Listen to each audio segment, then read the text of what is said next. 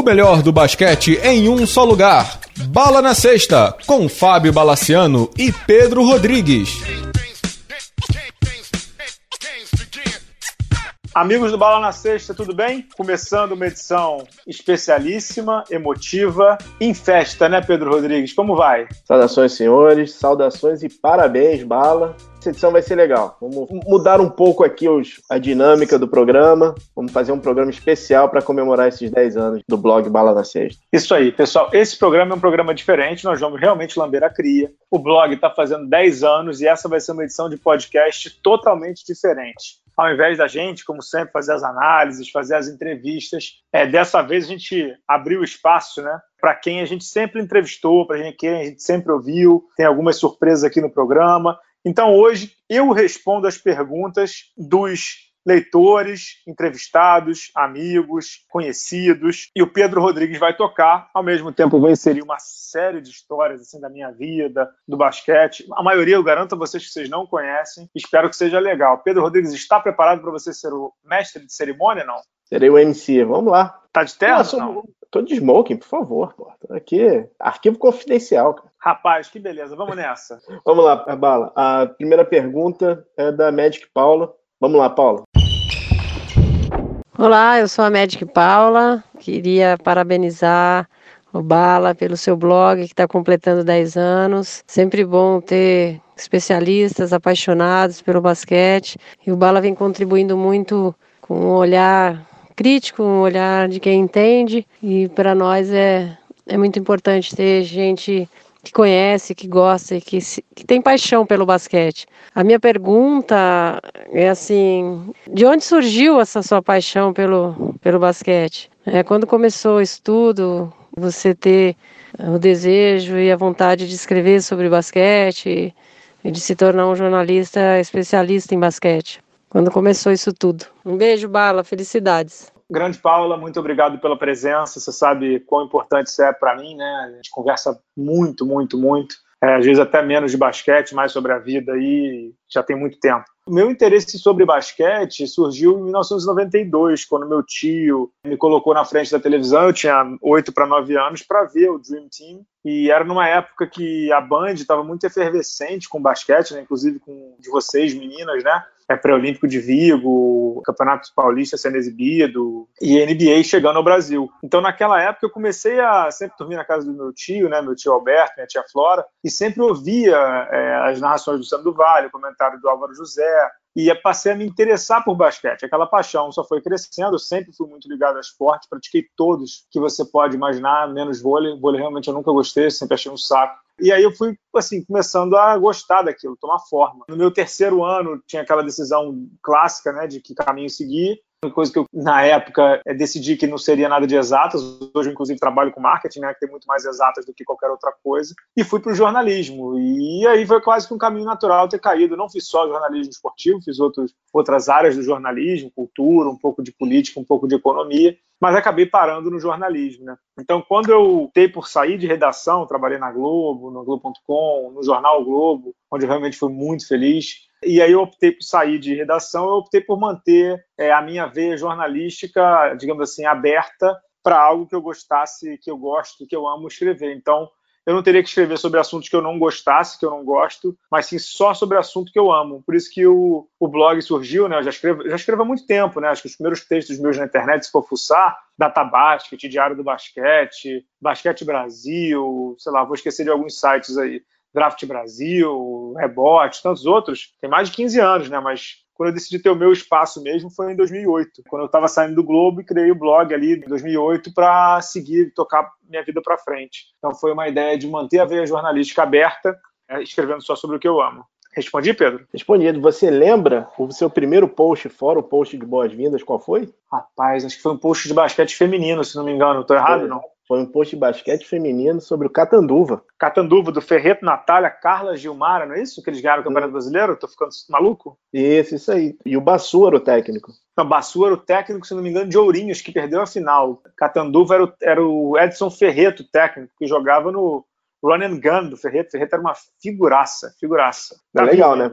Você tem o primeiro post, já mete logo o basquete feminino, né? É, eu, eu, eu sempre, Pedro, eu sempre gostei muito de basquete feminino. Não sei se a galera sabe, mas os primeiros jogos que eu vi ao vivo aqui no Rio, né? Eu sou carioca, tijucano, claro foi do Fluminense, né? Do, do, meu Fluminense que tinha em 98, 98, vai fazer 20 anos, um timaço de, de basquete, cara. Um time assim, era surreal de bom. Fabi, Manfred de armadora, Jaqueline, Cíntia, Luz, Silvinha, Luz, Vicky Bullet, Vedrana, que era minha musa, minha ídola máxima, Marta, é, tantas outras. O Fluminense foi campeão brasileiro em 98, jogando uma final com o BCN. Eu fui na final, o Tijuca lotadíssimo. BCN da Maria Helena Cardoso, Claudinha, tantas outras. Helena, se não me engano, Torniquido jogou nesse jogo. O Fluminense foi campeão brasileiro e aí é, já aprendi o que era basquete no dia seguinte. Fluminense ganhou o título brasileiro, você numa quarta-feira, na quinta-feira no sul o time faliu. Estava se mudando para outro estado, era até Hortência dirigente. O Fluminense estaria, se não me engano, para o Paraná, para o Data Control. Também foi campeão brasileiro duas vezes. Pra você ter ideia de quão bom era aquele time, Pedro? Aquele time titular, das cinco jogadoras, quatro foram draftadas no top 15 da WNBA no ano seguinte. Surreal, né?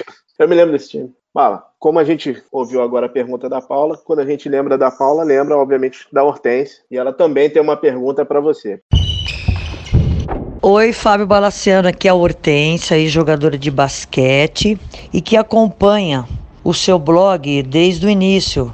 Muitas vezes eu tenho percebido ao longo desses 10 anos que você fez matérias que entraram em conflito com pessoas super importantes, muitas vezes até temas perigosos e relevantes. A pergunta é: qual dessas matérias que te de repente causou mais problemas ou preocupações? Gostaria de saber. E parabéns pelo seu blog, viu? Continua assim, pesquisando, falando notícias sobre notícias importantes e até às vezes, muitas vezes, né, denunciando. Por isso é o foi nisso que eu me peguei na sua nessa pergunta que eu estou te fazendo, tá bom? Um beijo e parabéns. Grande Hortência, muito obrigado pela presença aqui. Cara, vou fazer até uma confissão aqui. Eu acho que fui um dos caras que mais pegou pesado com a Hortência quando ela foi diretora da CBB. Quando você é jovem, você às vezes escreve algumas palavras acima do tom, né?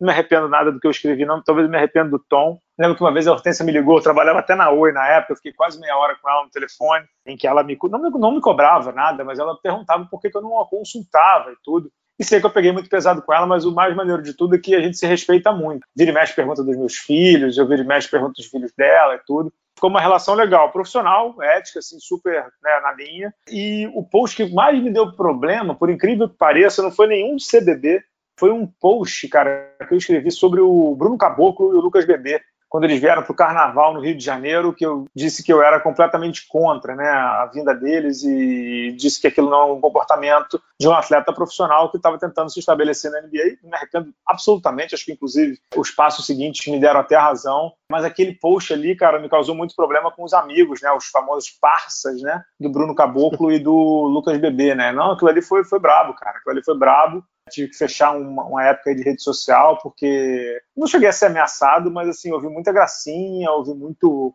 é, papo de ah, vamos se encontrar pra gente bater um papo ao vivo, sabe aquela coisa?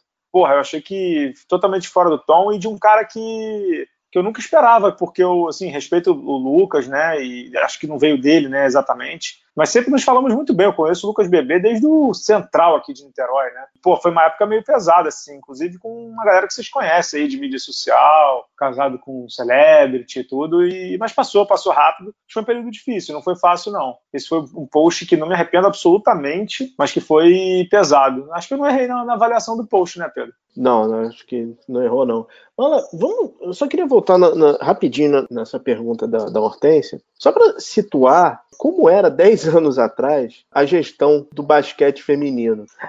Assim, Pedro, é engraçado porque eu acabei ficando conhecido como um, digamos assim, um jornalista contra a CBB, né? Mas na verdade eu não era jornalista contra a CBB, eu era um jornalista que era a favor do basquete e quem jogava contra o basquete era a CBB, que na época passou a ser dirigida pelo Carlos Nunes. Isso é até uma história engraçada. Eu não pude cobrir a eleição do, do Carlos Nunes, que eu estava trabalhando tudo, mas eu recebi um SMS, um WhatsApp, era uma disputa entre Grego e Carlos Nunes, alguma coisa assim, alguma coisa, sei lá, essa batalha, digamos assim, de titãs, né? E eu coloquei no blog, no Bala na Sexta, ainda no Blogspot, né? O, eu estou desde 2011, que o Carlinhos ia ganhar a eleição porque o Grego ia retirar a candidatura. Eu me lembro que o Grego me ligou da, da eleição e falou assim: como é que você sabe se você não está nem aqui, né?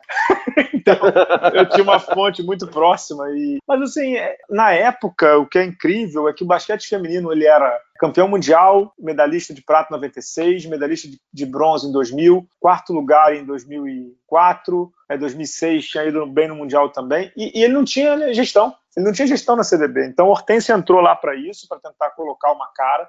Eu acho até que ela, assim, a Hortência é muito intensa, né? Então, ela foi com muita sede ao pote num lugar que não tinha muito pote. Ela errou pelo excesso. Ela errou pelo excesso, exatamente. Agora, outro dia eu estava até comentando com um amigo, com o Bert, né, do painel do basquete feminino, que poucos amigos assim que o basquete me deu, né? Meu padrinho de casamento, inclusive. Falei assim, cara, a gente reclama muito da Hortense e tudo, mas ela fez uma seleção aí permanente para jogar um Mundial Sub-19 no Chile que ganhou medalha. Foi a última medalha do basquete feminino brasileiro em termos mundiais, né? E me arrisco a dizer, Pedro, que vai ser a, a, a última por muito tempo. Então, era a geração que tinha Damires, é, Tássia, Kaká, né, a Karina e tantas outras que já pararam pelo caminho. Então, uhum. ela pecou pelo excesso e, na verdade, ela queria fazer basquete num lugar que não queria fazer basquete. Não deu certo, né? É, ela tinha uns métodos que talvez não fossem, digamos assim, as palavras, às vezes ela se equivocava muito, mas ela tentava ajudar o basquete feminino, né? Infelizmente, quem não ajudava era o Carlos Nunes, o Vanderlei, aquela grande trupe da CBB, né?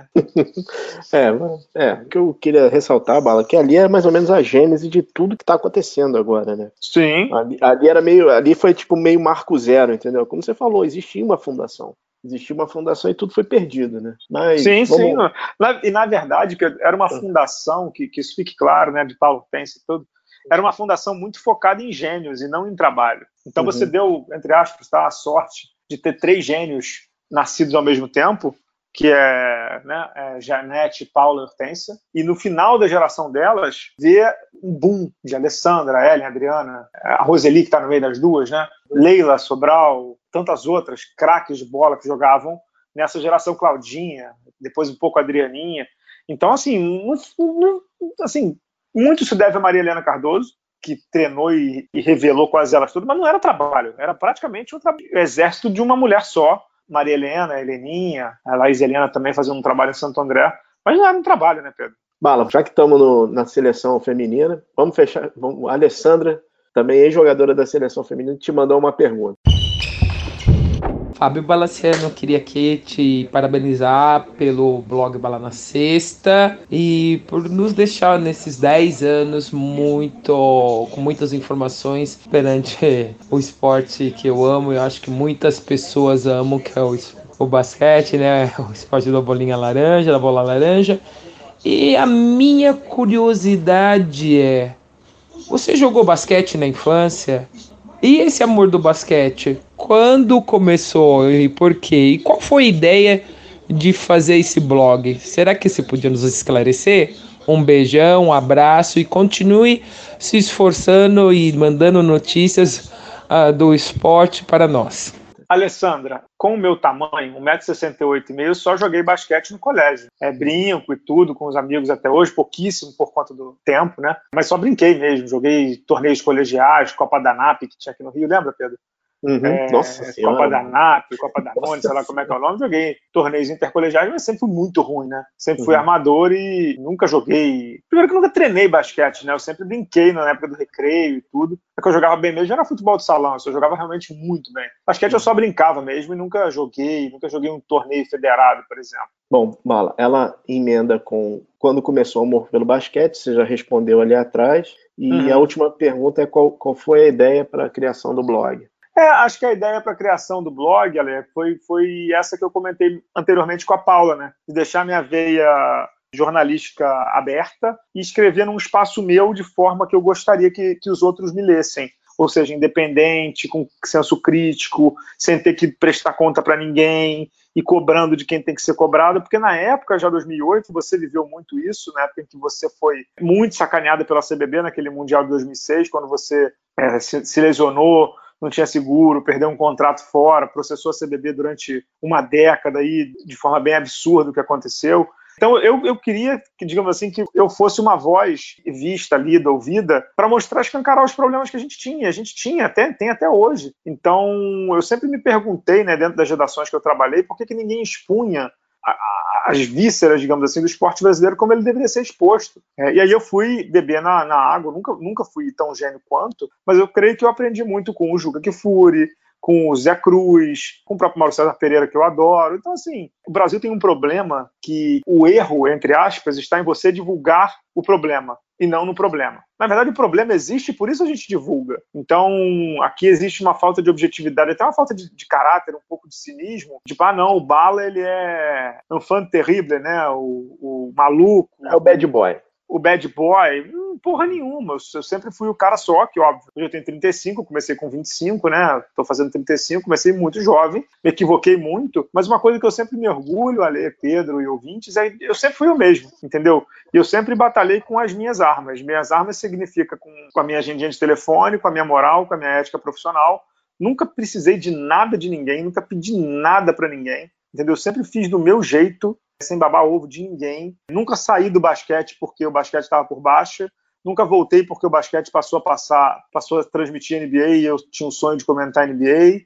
Nunca saí por algum motivo e nunca voltei por, por outro motivo. São 10 anos ininterruptos. E assim, vou te confessar uma coisa, na hora que eu parar eu não volto mais, entendeu? Na hora que eu disser assim, chega, eu não volto mais, porque eu não saí ao sabor do vento e também não vou voltar ao sabor do vento. Então, isso eu me orgulho, sabe? De, foi sempre do, como os americanos dizem, no, nos meus own terms, né? No, na, da minha maneira. Certo ou errado foi sempre da minha maneira, e eu acho que o, que o blog construiu uma identidade, se não de ser o melhor blog do mundo, é, não, não acho que é isso, e nem o melhor blog de basquete, mas de ser muito provavelmente mais autêntico, entendeu? O mais autêntico e o mais crítico. Isso eu não tenho a menor dúvida. Durante 10 anos, acho que ninguém cobrou mais de CBB, de atleta, de ex-atleta, de Liga Nacional, de Liga de Basquete Feminino, de federação do que eu. Acho que isso aí eu me orgulho muito, muito, muito. Sofri muito, muita retaliação, deixei de ganhar credencial, deixei de conseguir entrevista, deixei de conseguir, muito provavelmente, comentar basquete em televisão. O que olhando hoje eu acho que foi até bom, porque minha vida profissional seguiu por um caminho que não daria para conciliar as duas coisas, e com o blog, do jeito que ele é hoje, eu consigo, mas certamente me fechei. Eu, eu me fechei algumas portas e, e, não me preocupo com isso, não, Pedro. Na verdade, eu te acompanho desde 2009, 2010. Uhum. E é uma coisa que eu, que eu falei para você quando eu te fiz a proposta da gente fazer o podcast. Eu ficava muito impressionado, primeiro, da quantidade e a qualidade que você escrevia. Você escrevia, você escreve muito, mas muito, muito. Assim, tem, tem, tinha, tinha vezes que eram dois, três posts dia. É, assim, quatro. Eu cheguei, uma, eu cheguei a escrever uma vez seis posts num dia, cara. Ah, e, e, assim, eu fiquei, eu fiquei impressionado contigo, principalmente na época do lockout, cara, da NBA. Falei assim, cara, não, não tem assunto. Assim, não tem o que falar. E esse cara continua falando. e com, uhum. com relevância. Eu ficava, eu ficava, realmente muito impressionado com, com a produção, assim, que era, era sempre muita coisa. E assim, dava para sentir que era um exército de um homem só, né? É, sim, é, na verdade, o único, entre aspas, homem que entrou no exército foi você mesmo, né? Você e o Pedro Amorim aqui da edição. Porque de resto, sempre fui eu mesmo, e sabe, Pedro, sempre recebi muita, entre aspas, proposta, barra conselho, ideia de, cara, tem, você tem que terceirizar, você tem que quarteirizar, você tem que botar alguém para trabalhar contigo. Mas eu acredito que quando você, você, tem um blog, as pessoas querem ter a tua visão dos fatos. Eles querem entendeu? a tua voz, cara. Eles querem a minha voz. Se eu não vou, entre aspas, e isso eu vou falar durante o programa, né? Eu não vou escrever as maiores reportagens do mundo, porque me falta tempo. Eu cansei de passar matéria para o UOL e até para concorrentes mesmo, de coisas que eu não consigo apurar, cara. Não consigo apurar. Tem vários furos de reportagem que vocês leram ao longo dos anos, eu vou tentar lembrar de alguns, que eu não consegui apurar, porque me falta tempo. Eu trabalho no mercado de trabalho. Hoje eu sou é, líder de inovação e marketing de uma grande empresa do mercado de óleo e gás, né? Então, assim, eu não consigo, ainda mais agora com filho eu não me permito, por exemplo, escrever do que, mais do que um, dois textos por dia, que eu já acho absurdo. Né? E tem redes sociais que entraram no meio da brincadeira e tudo. Mas uma coisa que minha mãe sempre me ensinou, ela muito provavelmente vai ouvir esse programa, vai até se emocionar, é que assim, cara, eu não vou ser o melhor, mas eu vou brigar muito para ser o melhor eu uso muito a frase do Oscar também, né? Que é, cara, ninguém vai treinar mais do que eu, entendeu? Ninguém vai estudar mais isso do que eu. Ninguém vai, porra, apurar melhor do que eu uma notícia que eu quero apurar, claro. Também não vou ficar é, apurando para saber se a jogadora, pô, treinou 14 arremessos ou 18. Isso para mim é. Eu acho que isso aí é muito campo bola, né? Quadra bola. Eu passei a me interessar cada vez menos por isso e mais sobre a gestão, as histórias é, mais obscuras do basquete, né? Então eu sempre ralei muito, cara, e sempre quis ser. Eu sempre falava isso com os meus amigos, né, cara, que, que meu blog sempre foi muito lido, mesmo antes do UOL. é por questão de regularidade, porque você que é leitor da antiga, você sabe, Pedro, uhum. que quando tu entrasse lá, todo dia, seis horas da manhã, tinha um post novo. Quando você uhum. voltasse lá meio-dia, tinha um outro post novo. Se você voltasse às seis, talvez ainda tivesse um terceiro. Então, assim, é, eu queria que as pessoas meio que tivessem a regularidade. Eu, eu via isso na, na, audiência, na Analytics do Google na época, do, antes do UOL. Cara, eu via claramente. Tinha, no dia que eu botava dois posts, a audiência era três, dois posts, a audiência era menor.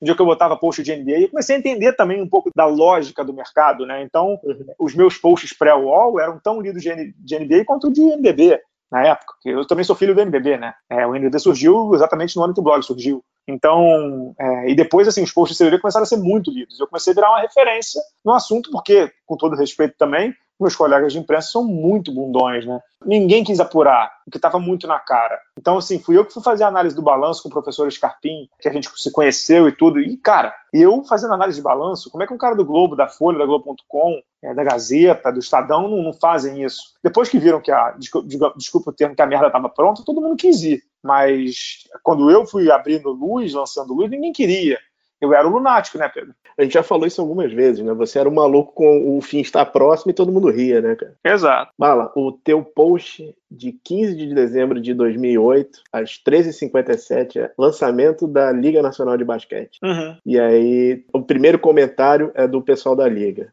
Obrigado pelo voto de sucesso e confiança pelo campeonato. Ah, é legal, não lembro, não lembrava é. disso não. Aqui, é, seu já foi lançado em São Paulo nesta segunda-feira, a Liga Nacional de Basquete, cujo torneio principal se chamará NBB, sigla de Novo Basquete Brasil. A iniciativa é muito válida e vamos ver se agora a modalidade ganha um rumo. Ah, Torço para que a CBB trabalhe de forma conjunta com os clubes, sinceramente. Oscar, Hélio Rubens, Lula Ferreira, entre outros, estiveram por lá. Esse é teu post. Legal, deu certo, né? Deu certo. Deu Tem certo. pergunta aí do pessoal da Liga. Quer emendar com alguma aí?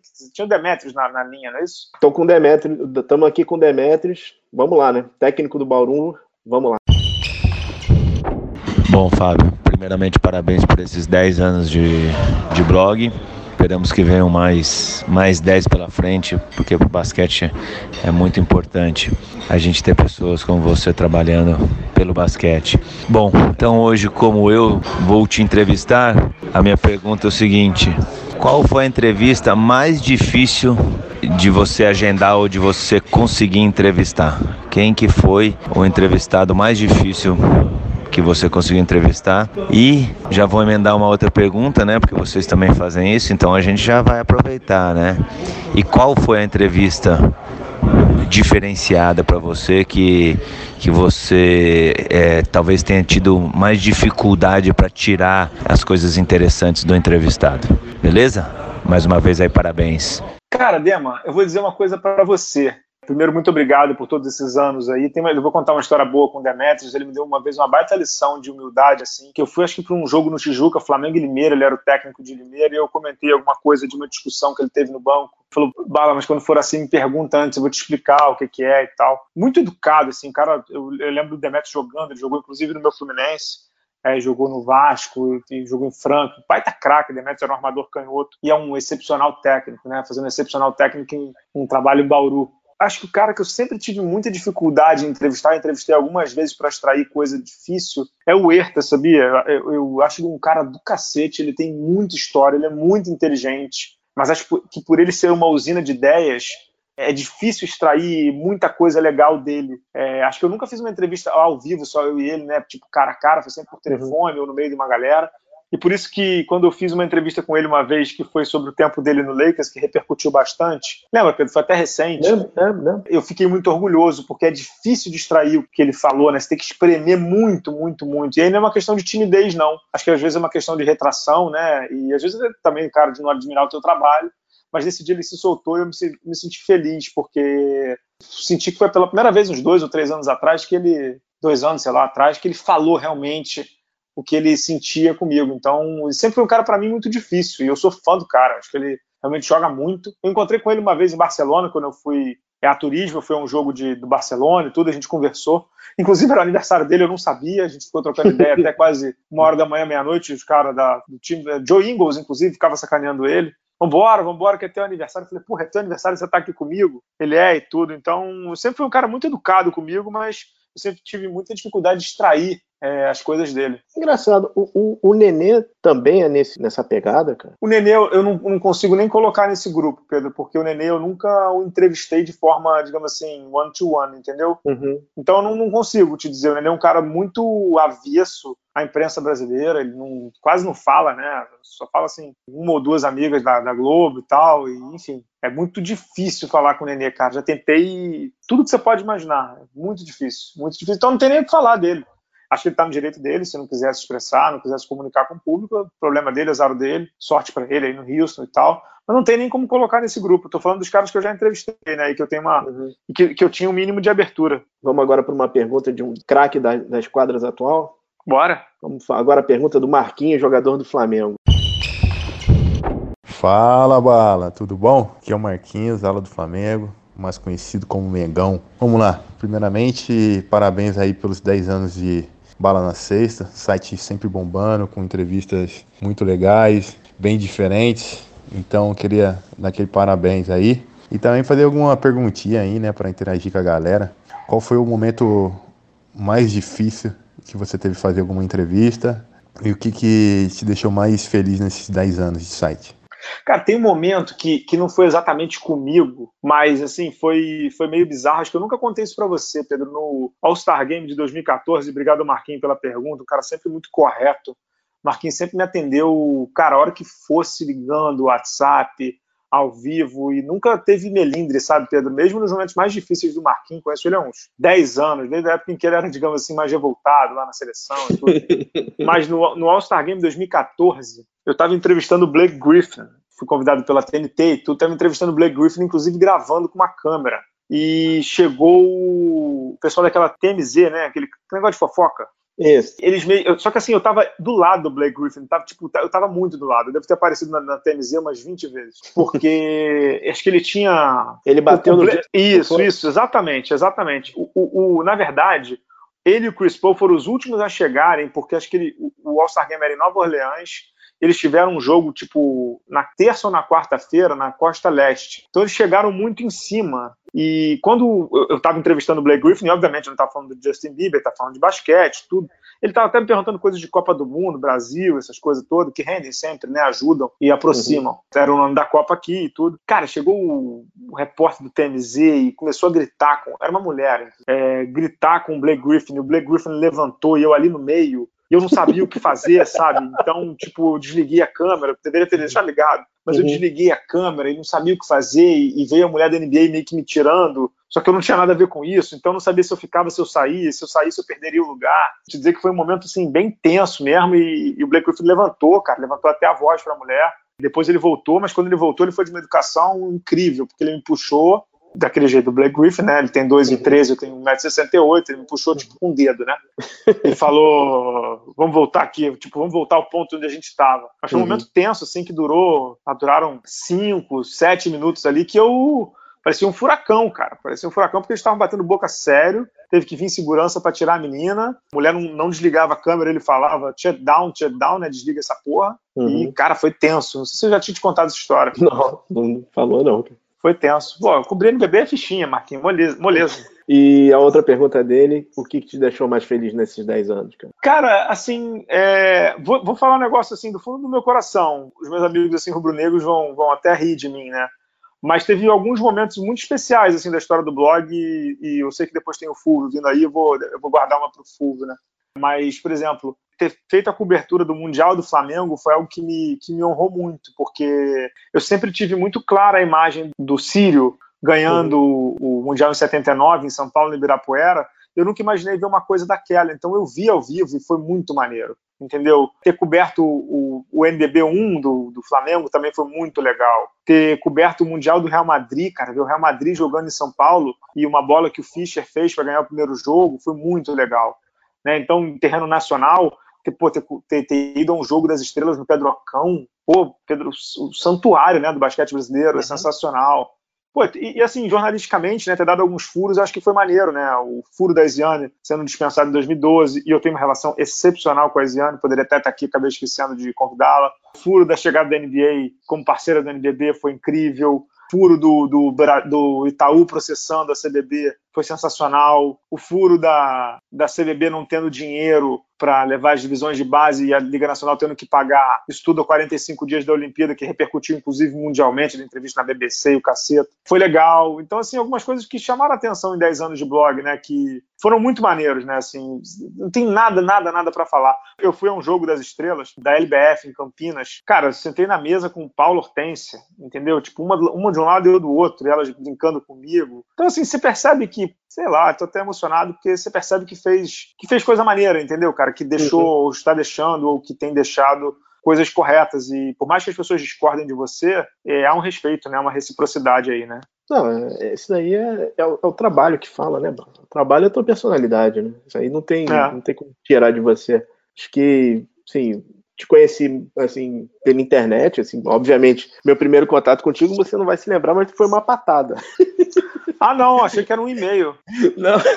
Ah, falando dessas discussões, eu tava, ah, você estava comentando no Twitter sobre aquele sul-americano, foi aquele sul-americano do, do, do Hetzheimer, que o Brasil foi super bem, que que, o, que a gente ganhou lá na Argentina. Foi 2011. Ah, foi, foi né? o Copa América, pré-olímpico 2011, Mar del Plata, é, exatamente. Aí eu falei uma bobagem, tudo.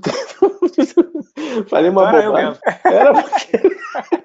Aí eu falei, pô, é verdade. Aí depois eu me toquei, falei, não, falei, falei bobagem, falei bobagem. Mas assim, depois eu passei a conviver contigo mais, depois eu te mandei e-mail, não sei o quê, mas, cara, uhum. você sempre foi muito correto, muito justo. Isso, isso é difícil encontrar aqui você tem um pensamento de mundo que é muito parecido com o meu, entendeu? E é sim, tá cada vez mais difícil achar esse tipo de pessoa aqui no, no país. Então, cara, assim, realmente tudo que você construiu é realmente um trabalho de formiguinha, né, cara? Exato, exato. Fazendo sozinho, é muito cursor andando para direita para escrever, para escrever, escrever sem parar. Então, cara, é, é, é merecido, bala. É, é bem merecido. Obrigado, cara. Já te dei uma assistência, agora vou para um craque das assistências, né? Vamos para a pergunta do Fúvio. Fala galera, tudo bem? Meu nome é Fúvio, atualmente sou armador do Bauru Basquete. Prazer estar aqui falando nessa, nesse aniversário de uma década do blog, né, Bala na Sexta. Eu me sinto muito feliz e honrado em estar participando dessa homenagem ao Fábio, que, que sempre colocou nossa modalidade em evidência no cenário nacional, um cara que que sempre critica, mas também enaltece o nosso, o nosso esporte. Acho que isso é super importante e faz parte do, do, da evolução e do crescimento que, que o basquete teve durante esses 10 anos e até mais, né? A gente que acompanha de perto sabe que às vezes é aquele mal necessário né, que muita gente não gosta, muita gente critica, mas que é importante para que, que todo mundo tenha um profissionalismo melhor, né, digamos assim. Então eu fico muito feliz, desejar aqui meu, meu, meus parabéns e que venham mais 10, 20, que esse blog continue dando bastante reportagens e informando ao público que ama o basquete o que vem acontecendo no, na modalidade, na, nas situações atuais.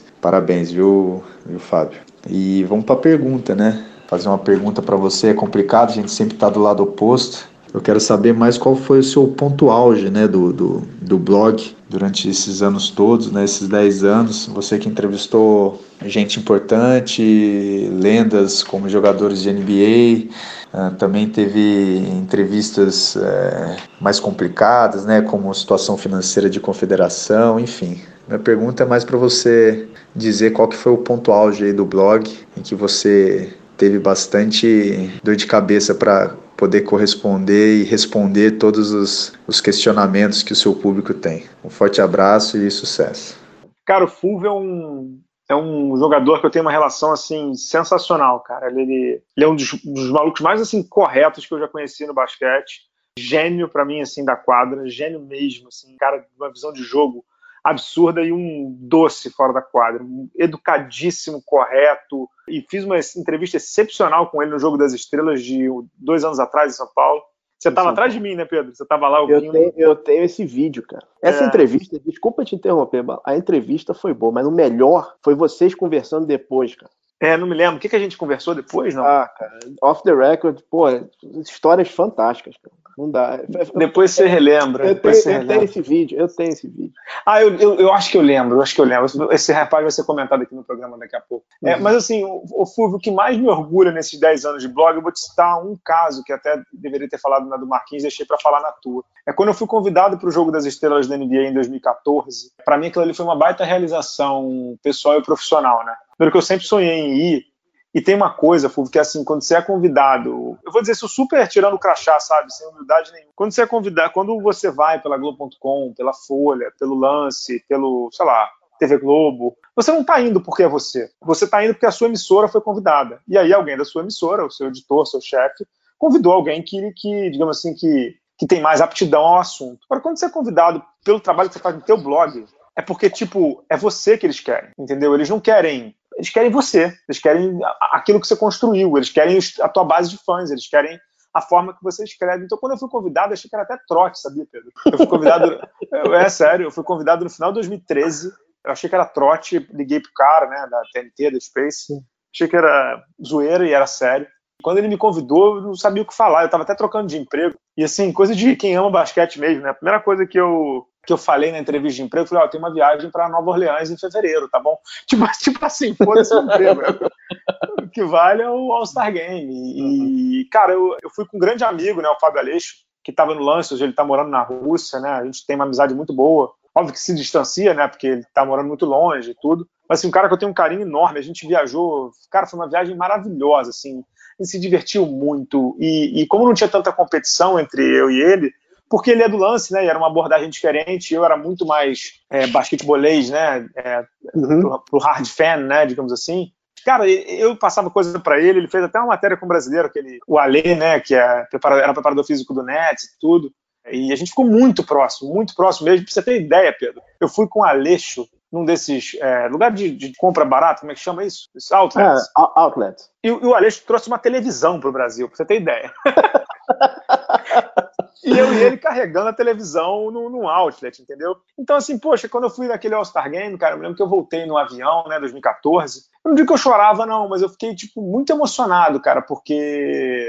Falei assim, cara, naquele dia eu falei assim, porra, eu já posso parar, porque o blog tinha, sei lá, cinco, seus cinco anos, seis anos, e. Assim, Pedro, você sabe muito bem disso, né, cara? Eu nunca criei o blog para criar amigo, entendeu? Eu nunca, nunca tive o blog para criar amigo acho que eu conto nos dedos os amigos que eu criei, assim, você, o Dani do UOL, o Bert, através do basquete. Amigo, amigo mesmo, assim, que, pô, a gente conversa sobre tudo, né, Pedro? Sobre carreira, filhos, uhum. pô, você me dá dica de uma coisa, eu te falo de outra, vamos viajar pra se da onde, vamos se encontrar para almoçar e tal, um ou outro da, da, da, Liga Nacional e tudo. Mas, assim, amizade mesmo, eu nunca, nunca entrei para isso. Eu também, desculpa o termo, eu não tenho essas coisas de mimimi, de ah, não, é parceirão, é meu parça, é meu amigão. Não tenho, cara, de verdade. Eu trabalho igual um corno, trabalho 12 horas por dia, tenho família, tenho muitos amigos, entendeu? Minha família é gigantesca e durante 10 anos eu não saí para tomar chopp nenhum dia durante a semana com os meus amigos, porque para mim a prioridade número um sempre foi o basquete. De fazer, eu sempre tive uma rotina, cara. Minha rotina sempre foi: eu chegava em casa, eu tomava meu banho, eu jantava com a minha esposa,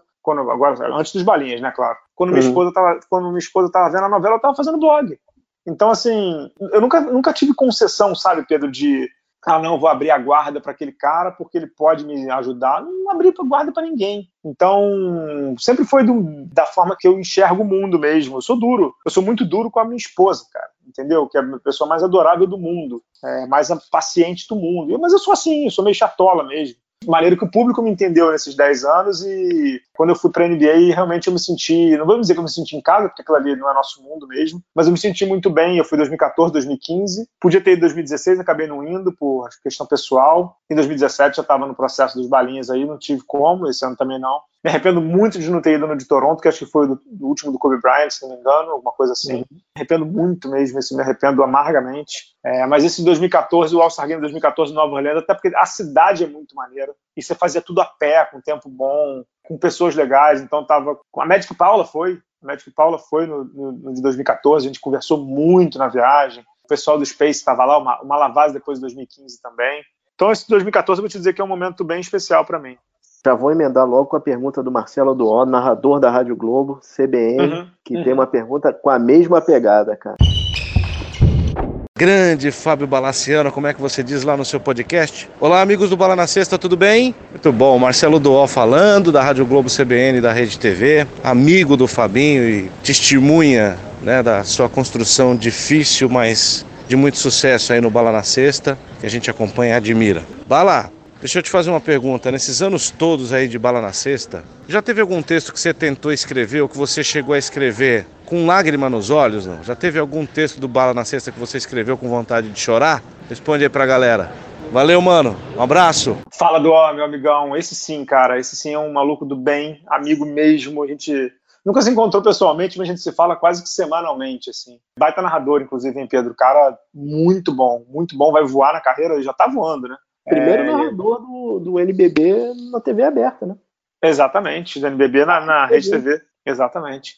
Cara, eu tive dois posts que eu escrevi quase que chorando, assim. Um quando o Brasil perdeu, acho que era a Copa América, que não foi para o Mundial, que depois teve que pagar do manhã lá, que perdeu uhum, para a Jamaica, uhum. perdeu de Venezuela. E, cara, no dia seguinte eu escrevi um post pro UOL que chamei todo mundo com nome de, com letra minúscula. É, Rubem Manhano com letra minúscula, Carlos Nunes com letra minúscula, Vanderlei com letra minúscula, e chamei aqueles caras tudo de bosta para baixo, né? Assim, chamei, tipo, puta, cara, aquele dia eu, assim, fui dormir mal, sabe? Porque, porra, eu não admito o que fizeram com o basquete brasileiro, e não falo isso de, digamos assim, de populismo, não, sabe? Eu falo isso porque nego destruiu uma paixão, cara. Nego destruiu uma paixão que, porra, a seleção brasileira, basquete brasileiro, e os caras estavam cagando, como cagaram durante quase que oito anos de gestão. Então aquele post eu escrevi com uma lágrimas nos olhos de raiva pra caramba. E eu me lembro que quando eu terminei a cobertura do All-Star Game de 2015, eu tava no Madison Square Garden e, porra, Madison Square Garden é aquilo, né? Porra, é muito, é muito meca, mítico, né? né? É uma meca, é, né? É, é, meca.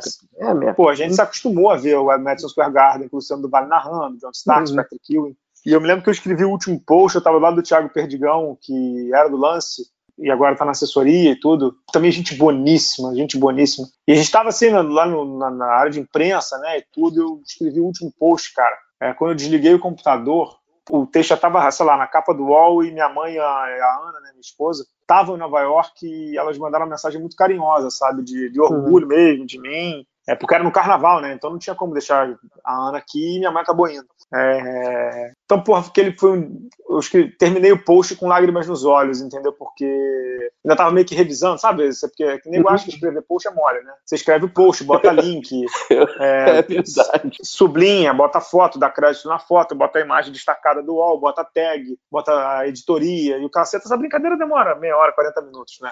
Só o pós, o pós-texto. Então, quando elas me escreveram, eu, porra, aquele dia eu, eu falei, falei assim, pô, mais importante do que a audiência, do que tá aqui é você ter. Não é nem o respeito, né, cara? Eu sei que minha mãe se orgulha muito de mim, né? Que a Ana também se orgulha muito de mim. Isso é, isso é maneiro, né, cara? Assim, você, você... não digo que eu sou exemplo de porra nenhuma, não sou exemplo de nada. Absolutamente nada. Mas quando você é querido pelo que faz e, e faz com dignidade, eu acho que é maneiro. Eu acho que é uma coisa bacana que certamente meus filhos vão ter orgulho Certamente, quando eles entenderem o que é um blog, talvez o blog nem exista mais, é, mas eles vão saber o que o pai dele fez algum dia, entendeu? É, e, e, é, e é, um pouco daquela coisa de, do cara tá querendo você. Esse All-Star, eu me lembro, a gente já tava acho que no segundo ou terceiro ano do segundo ano do podcast. Eles te chamaram novamente e eu achei que ia ser mais ou menos o teu, o teu arremesso sobre o Brian Russell, sabe? Uhum. Eu, assim, eu vou sair por cima. Tava morrendo de medo que você falasse que ia sair, porque, cara, você voltou brilhando. Você voltou brilhando do, do desse All-Star. É, daquele All-Star de 2015, eu voltei uhum. com entrevistas na manga. Uhum. Com o Gervin, com a Zaya Thomas, com o, Barclay mesmo, que foi até a, entrevista histórica, né? Que, uhum. que depois ele me chamou para beber e eu timidamente, tijucanamente, disse que não, porque eu estava tímido. Uhum. E negro me perdoa até hoje, mas é que eu sou tímido, não parece, mas eu sou muito tímido. Porra, aquele All-Star Game realmente Agora, eu vou te contar uma coisa que eu acho que eu nunca te contei, cara. Só teve uma vez que eu quase parei, cara. Realmente, uma vez que eu cheguei a. Tem um texto, inclusive, preparado. Com minha despedida. Foi depois da, da Olimpíada do Rio, cara. Depois da Olimpíada do Rio, o, o Duó perguntou sobre o texto que escreveu quase chorando. O texto que o Brasil perde da Argentina naquele sábado bizarro na Arena Carioca. Depois que acabou aquela Olimpíada, eu quase parei com o blog, cara. Eu cheguei a muito pouco. Foi, foi muito, muito, muito pouco. Porque eu achei que por mais que eu escrevesse e por mais que eu quisesse que o basquete nunca ia ser grande, né? E nunca ia voltar a ser grande, porque na mão daquela galera, desculpa o termo, mas fudeu, né? Mas eu fiquei. É, e hoje, assim, sou feliz, né? Porque mantenho o blog, mesmo com os filhos, né? Que tomam muito tempo, graças a Deus tomam muito tempo mas eu não me vejo sem o blog, não. Nos, pelos próximos dois ou três anos eu não me vejo sem o blog, não. Eu, eu entendo, eu entendo esse texto. Eu me lembro na época que você, você comentava muito essa questão de, de, não sei por quanto tempo vai mais continuar o blog, não sei o quê. Mas assim, Bala, eu não sei se. É, é, obviamente você tava todo mundo, todo mundo que ama o basquete estava muito machucado aquele machucado, dia. muito machucado. Naquela semana ficou todo mundo muito machucado. Mas eu não sei se, se no fundo, eu não sei se você queria sair com o basquete tão embaixo começa com o basquete indo para baixo, e aí você entrega num ponto mais baixo. Eu não sei se, é, se você. Eu entendo, mas ao mesmo tempo eu não tinha culpa de nada. Então, é. É, ali era muito de tipo assim, quase que jogando jogando a toalha, sabe? De tipo, Sim. pô, por mais que eu escreva, por mais que eu ponte o dedo, por mais que eu mostre que tá tudo errado, porra, não, não vai melhorar, entendeu?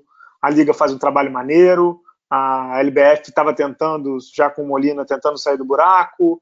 É, mas eu não via, eu não via, não via como, entendeu? Não via como. Mas eu me mantive, me mantive firme. Mas assim como o basquete nacional, a, esperança, e uma dessas esperanças, você já comentou há pouco, é o Ricardo Molina, presidente da LBF, a Liga de Basquete Feminino. Uhum. E temos agora uma, duas perguntinhas para você, cara. Fala Bala, tudo bem? Aqui é Ricardo Molina, presidente da Liga de Basquete Feminino, é, amante do basquete, principalmente do basquete feminino. Eu queria fazer uma pergunta nesses 10 anos de Bala na Sexta. Qual foi, na verdade são duas perguntas, qual foi a matéria que você ficou muito incomodado de colocar pelo fato de não ser uma notícia boa, mas que foi necessária em função do seu profissionalismo? E qual a notícia mais gratificante que você teve prazer de colocar no ar nesses 10 anos, tá bom? Parabéns aí, sucesso, continue fazendo esse trabalho. O basquete feminino e o basquete masculino e o basquete em geral, ele oscila, hora tá bem, hora tá mal, mas o teu trabalho é sempre constante e persistente com nossa modalidade, tá bom? Fica com Deus e um grande abraço. Molina é um cara é, visionário, Molina é um cara que agora está até em campanha aí para ser deputado por Americana, né? Cara, tem, tem uma relação com ele de quase 10 anos e comigo sempre foi muito correto. Podem falar o que quiser dele, mas comigo. Sabe quando você não tem um ai para falar do cara, Pedro? Assim, não tem uhum. um ai mesmo, não tem nada, nada, absolutamente nada. Entendeu? Ele pode ser o que for aí para muita gente, temperamental, maluco, beleza, não sei o que. Para mim, zero. Assim, um cara nota 10, assim, nota 10 mesmo comigo. Eu nunca tive nenhuma matéria que eu tive que escrever e que não. Nunca, nunca tive que escrever nenhuma matéria que eu escrevi, digamos assim, como é que eu vou dizer? Contrariado. Nunca tive, não. Nunca tive. Nem, nunca aquelas, nem aquelas, nem aquelas que você começa assim, isso é um assunto chatérrimo, mas vamos ter que. Não, falar. não, não. Mas aí faz parte do meu papel de, digamos uhum. assim, de jornalista que, que ninguém escrevia, né? Então eu tinha que escrever. Uhum. Mas eu digo assim, eu nunca tive que escrever, mas como você, quando às vezes você está no jornal, você tem que fazer, né? Tipo, eu nunca tive que cobrir pauta de coisas que eu não queria. Eu nunca tive que escrever coisas que eu não, que eu não desejasse, entendeu? Então não, não tem isso, não. Vou tentar pensar numa matéria do basquete feminino de, de que me deixou gratificado, sabe? É... Cara, quando eu entrevistei a Maria Helena Cardoso, que eu fiz a entrevista com ela em Campinas, nesse mesmo. Foi em 2016, no Jogo das Estrelas, acho que pré-Olimpíada. Cara, que eu fiquei quase duas horas com ela no, no, padaria, como é o nome? Padaria Romana, perto da casa dela, em Campinas. Pô, ela falou coisas assim tão bonitas, assim, de, de mim, da minha importância, e de como ela me acompanhava. Que, que isso, cara, Maria Helena Cardoso me acompanhando. Porra, Maria Helena, eu via treino dela no Vasco, cara. Quando era ela treinando feminino e o Hélio Rubens treinando no masculino e acompanhar treino deles para aprender, entender o que, que era basquete. Então, pô, quando, assim, aquilo ali meio que eu falei assim, putz, cara, Maria Helena me lê, entendeu? Maria Helena me respeita. Então aquilo ali me gratificou demais, aquele, aquele momento com ela ali me gratificou demais. Aquele momento foi, foi um ídolo, cara. Quando o ídolo te respeita é porque você tá fazendo coisa bacana, né? E quem foi a primeira, a primeira personalidade, ou sei lá, pode ser do basquete ou não, que quando veio falar, pô, eu te conheço, eu leio o Bala na Sexta, que você ficou surpreso, falou assim, nossa, sério, cara, que, que honra. Ah, eu não, assim, eu não, não lembro muito, porque o blog tem 10 anos, então eu sempre fui do meio, né, eu sempre fui jornalista e sempre cobri, né, mas eu me lembro que uma vez o Leandrinho falou isso para mim, então eu falei assim, caralho, Leandrinho na NBA, é, já era Six Man of the Year e falou isso para mim, entendeu? Eu falei assim, pô, maneiro, cara super humilde, assim, e, e eu já uma vez já falei isso pro Leandrinho, ele não tem noção do que ele atingiu na carreira dele, entendeu? Ele, ele é muito humilde, acho que ele, ele meio, meio garrincha, assim, sabe, de, de, de, entre aspas, né, desligado. Cara, quando ele falou isso pra mim, eu falei assim, porra, Leandrinho, entendeu? É, foi por aí. Acho que o Leandrinho é um dos caras, primeiros caras que me falou isso. Bom, Bala, vamos pro intervalo rapidinho, porque ainda tem bastante, bastante pergunta para você, cara. We know game, Vista-se com atitude dentro e fora da quadra. Mr. Baller é a marca com o DNA do basquete. Camisetas e bonés personalizados, criados com alto padrão de qualidade para a academia, para o dia a dia, para o seu lifestyle. Visite nossa loja em mrballer.com.br e conheça nossas estampas exclusivas, pagamentos via cartão de crédito ou boleto bancário. Se preferir, chame a gente no WhatsApp 47 99754 0272. Siga também o Mr. Baller no Instagram e na nossa página do Facebook. Junte-se a nós, Pia Baller. Bala, a gente vai começar a falar um pouco agora de como é a forma que você trabalha, como é que você conseguiu é, realmente montar o blog do, do, Bala na Sexta, como é as suas rotinas de trabalho, alguma dica de organização, esse tipo de coisa. Vamos para a primeira pergunta. A primeira pergunta é do ex-presidente da CBB, o Carlos Nunes. Em primeiro lugar, quero te cumprimentar aí pelo, pelos 10 anos aí né, dessa profícua atividade tua aí, né? Parabéns aí. E a minha pergunta é o seguinte: como um blog consegue se manter sem, sem patrocínio? Há custo sobre isso? Tem custo sobre esse blog? Sobre especificamente o teu blog? Tem custo? E tu tens patrocínio? Essa é a minha pergunta, tá bom, amigo? Um abraço aí. Beleza. Pouca gente imagina isso mas, assim, minha relação com o Carlos Nunes sempre foi de uma educação absurda, absurda, absurda, absurda. Pedro, acho que eu já te contei isso, né? A primeira pessoa que me ligava, ou ainda me liga, no dia do meu aniversário, não é meu pai, não é minha mãe, é o Carlos Nunes, você sabia disso? Sim. Depois com é sério. É óbvio que eu bati muito no cara, e acho que bati até justamente, né? Tá, tá, tá tudo aí, né? mas ele nunca, nunca me faltou com respeito, como por exemplo o Manhã uma vez me faltou com respeito lá na Gávea, e depois um dia eu até descobri que o Manhã achava que eu era o outro Fábio, né, o Sormani que chamou o Manhã de umas coisas meio meio pesadas que eu nunca chamei. Eu sempre achei o Manhã fazer um trabalho ruim no basquete uhum. brasileiro, mas o Manhã, a forma como ele falou comigo e a forma como ele me xingou, é óbvio que eu também não sou idiota, eu respondi para ele. Mas isso, por exemplo, com o Carlos Nunes nunca aconteceu. Né? Carlos Nunes nunca me xingou, nunca me retrucou, nunca me ameaçou, nunca levantou a voz para mim. É, e Carlinhos, assim, acho que eu tinha te falado isso uma vez, né? É, eu não vivo do blog, né? Eu sou, eu sou líder de inovação e marketing de uma empresa no mundo privado e trabalhei, não tem problema falar isso aqui nesse programa, né? Eu trabalhei em três grandes telecoms e no final de 2015 eu saí para ir para um outro rumo é, outro mercado, outro tipo de coisa, né? Aquele mercado de gás. Minha grana vem disso. E um dos meus motivos de sustentar o blog de forma independente também é esse. Hoje eu ganho alguma coisa do UOL, a gente tem dois apoiadores aqui no podcast, né, Pedro? O uhum. Turista FC e o Mr. Boller. Temos o nosso financiamento coletivo no Apoia-se. Carlinhos, se você quiser apoiar, inclusive, está liberado, apoia.se barra bala na sexta. E também, como falta tempo, né? Assim, tenho uma vida muito tranquila, ainda escrevo uma coluna semanal na LBF. Então é uma maneira de me monetizar, não dá para viver disso, e nem quero, porque eu, eu sou muito feliz com o que eu faço no mercado corporativo, mas eu aprendi aos poucos, e sem criar sites que seriam a revolução mundial do basquete brasileiro, viajando para não sei quantos lugares. Eu sei muito bem onde eu piso. Eu, eu, nunca dei cinco passos onde eu, poder, onde eu deveria dar um. Eu sempre preferi a sustentabilidade ao sonho. Eu nunca corri atrás do sonho, eu sempre corri atrás de ser sustentável. E de ser sustentável significa de me manter por, por muito tempo. Então eu nunca comprei uma lancha para pilotar na Lagoa Rodrigo de Freitas. Eu nunca fiz isso. Eu sempre fui devagarinho, mas devagarinho eu fui chegando, né, Pedro? Então eu nunca fiz loucuras com dinheiro, Carlinhos. Acho que isso é uma coisa que, inclusive, faltou a CDB.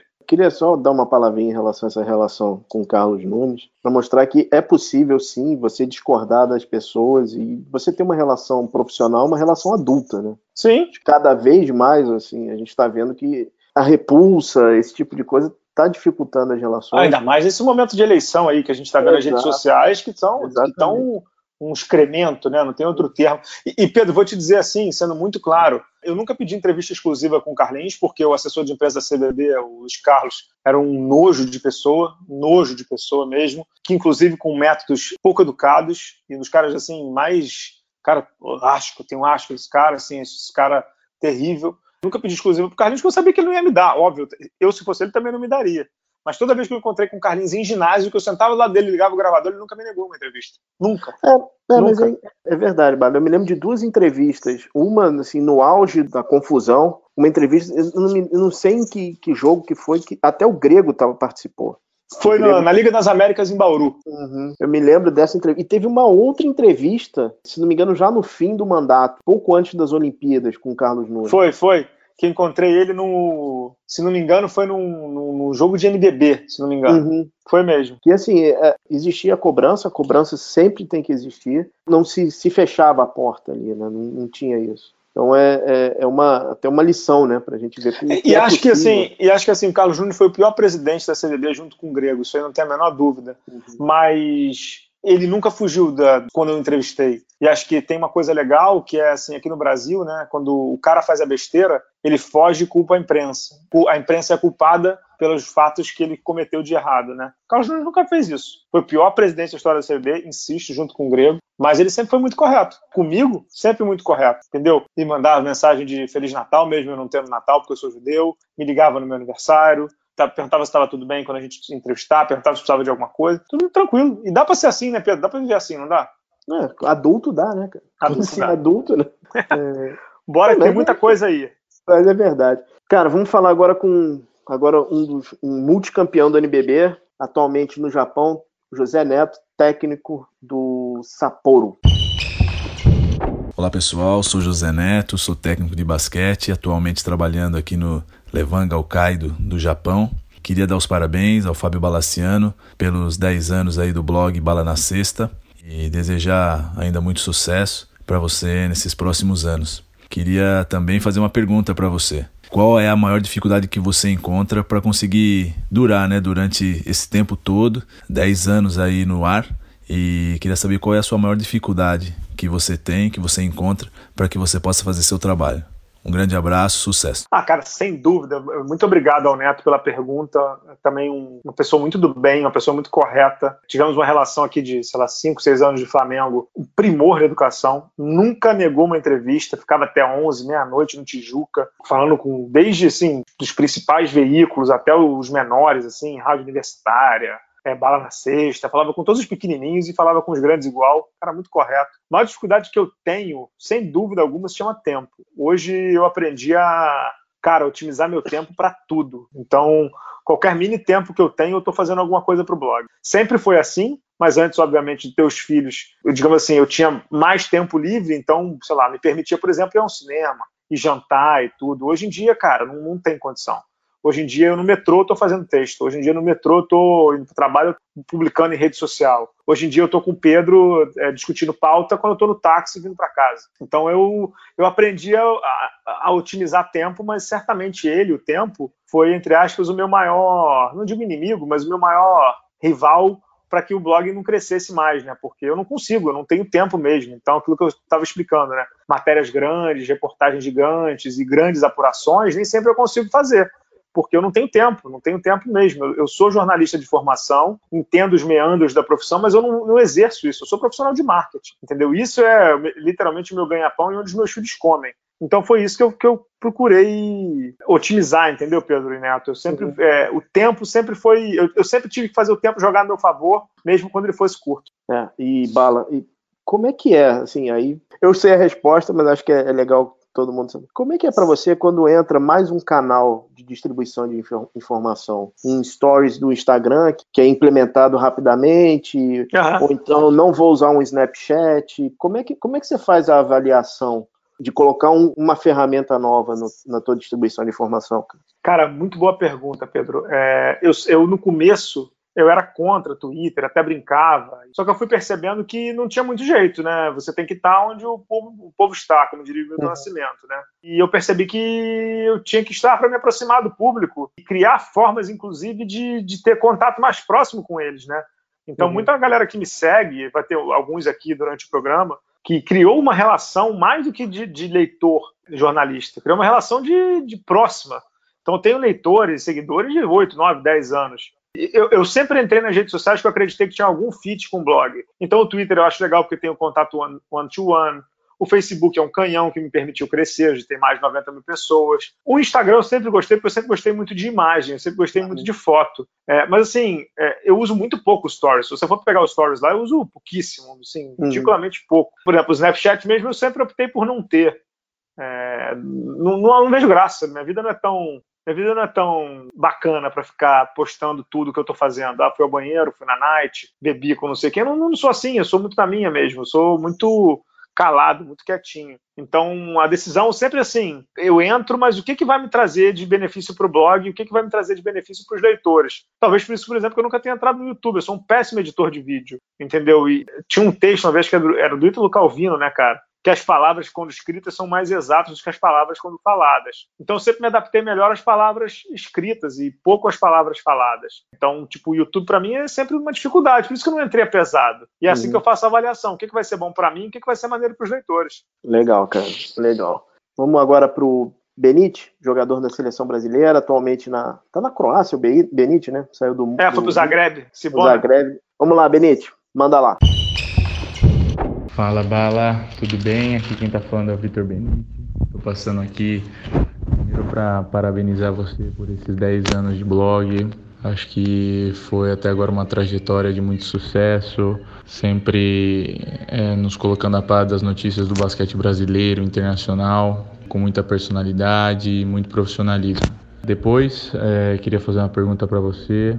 Como você procurou se preparar dentro do jornalismo para entender, além de apenas de, de, ver jogos, mas também para você entender o que passa na, na, cabeça do jogador, na parte emocional, na parte psicológica do jogo. Como você procurou se preparar para se transformar um jornalista e entender dessa parte do basquete para escrever sobre isso, sobre os detalhes dos momentos importantes de cada partida. Do resto, desejar mais outros 10 anos de muito sucesso, tá bom? Um abração. Fala, Benite, muito obrigado pela pergunta. Você é um cara sensacional, rendeu, né, Pedro? Uma das uhum. melhores entrevistas do podcast, acho que é a melhor, né? Que a gente fez aqui, que ele falou cara, tudo, tudo, tudo. A, a, entrevista dele foi sensacional.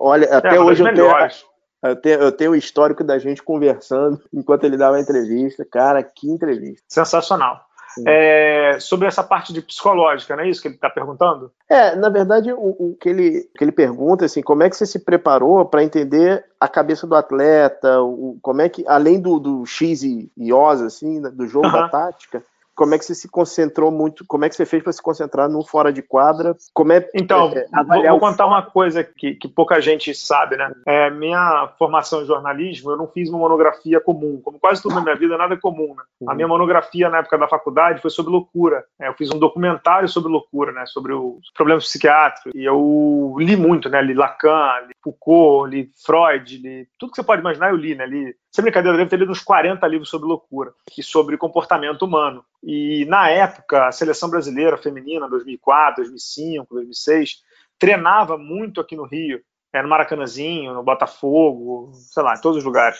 E eu ia ver muito treino do, do Bassul também, né? E o Bassul sempre foi um cara muito legal comigo, abriu os treinos. E aí eu, o Rodrigo do, do rebote, né? A gente ia ver os treinos lá, ficava até 10 horas da noite no Tijuca. E 10 horas da noite no Maracanãzinho, só a gente. E eu, eu via muito a maneira como ele conversava com as meninas. Em algumas ele dava mais bronca, em outras ele dava menos.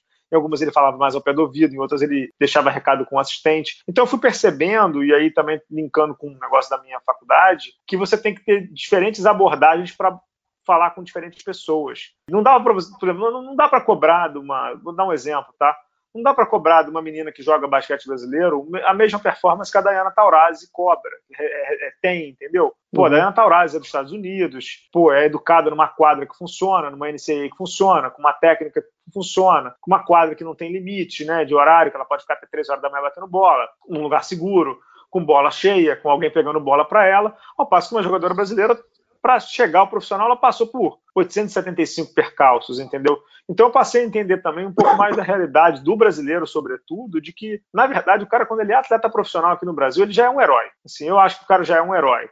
Isso não pode me tirar o senso crítico de, por exemplo, criticar quando ele manda mal, ou de criticar quando ele joga mal, quando ele é mal formado, mas assim, tem muita coisa por trás, entendeu? Uhum. Tem, teve também uma psicóloga chamada Marisa Marcunas, é, da USP. A gente, ficou, a gente conversava muito na época que eu escrevia mais basquete feminino, né? 2007, 2008, e ela me falava algumas coisas sobre comportamento humano, e eu aprendi muito com ela. Maria Helena me ensinou muito também sobre o comportamento humano, de lidar com o atleta, Hélio Rubens, né, porque eu vi os treinos do Vasco, e eu vi ele cobrando muito pesado do Vargas, mas vi ele cobrando menos pesado do Charles Band, que se, se embananava com críticas e se embananava com broncas. Então aprendi que, é, ao contrário do comunismo, né, é, o legal mesmo é você tratar diferente as pessoas diferentes.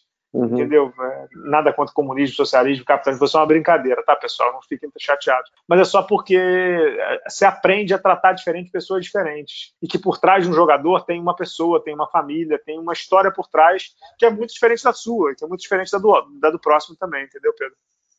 É, eu acho que o que ajuda muito a ilustrar isso foi um, um, uma entrevista que você fez recentemente com o Chilton, cara.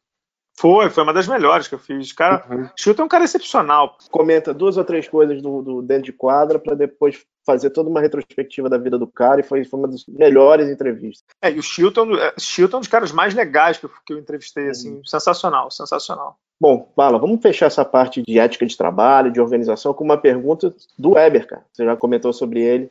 Ele é leitor, apoiador de longa data, né, cara? Vai o lá, Weber Costa é. O Weber Costa é antiquíssimo. Vamos lá.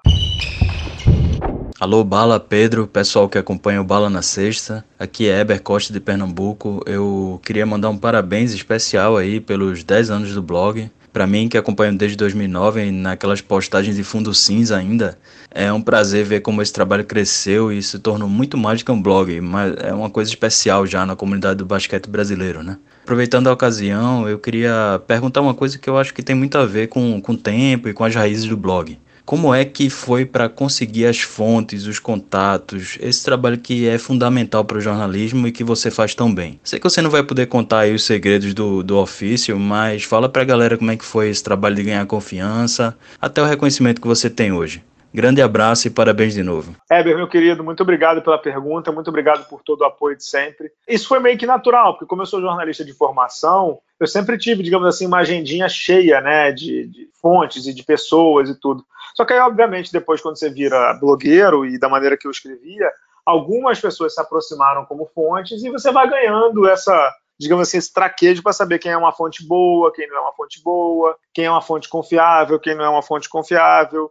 Isso é, é, quase que natural, é quase que natural e você vai vendo com quem você pode contar, com quem você também tem que descartar, porque isso é muito normal, né, Pedro? Você uhum. vê que aquele cara que te deu um baita furo, às vezes ele quer te ferrar e não é um furo, às vezes é uma pegadinha, uma casca uhum. de banana. Você vai aprendendo e, e construindo. Assim como tudo na vida, suas fontes também são parte de uma relação, entendeu? Vamos partir para uma coisa mais leve, cara? Bora, quer um intervalo agora do, do turista e a gente volta já já? Vamos lá para o intervalo, vamos pegar um arzinho, que tem, ainda tem bastante gente legal por aqui, cara.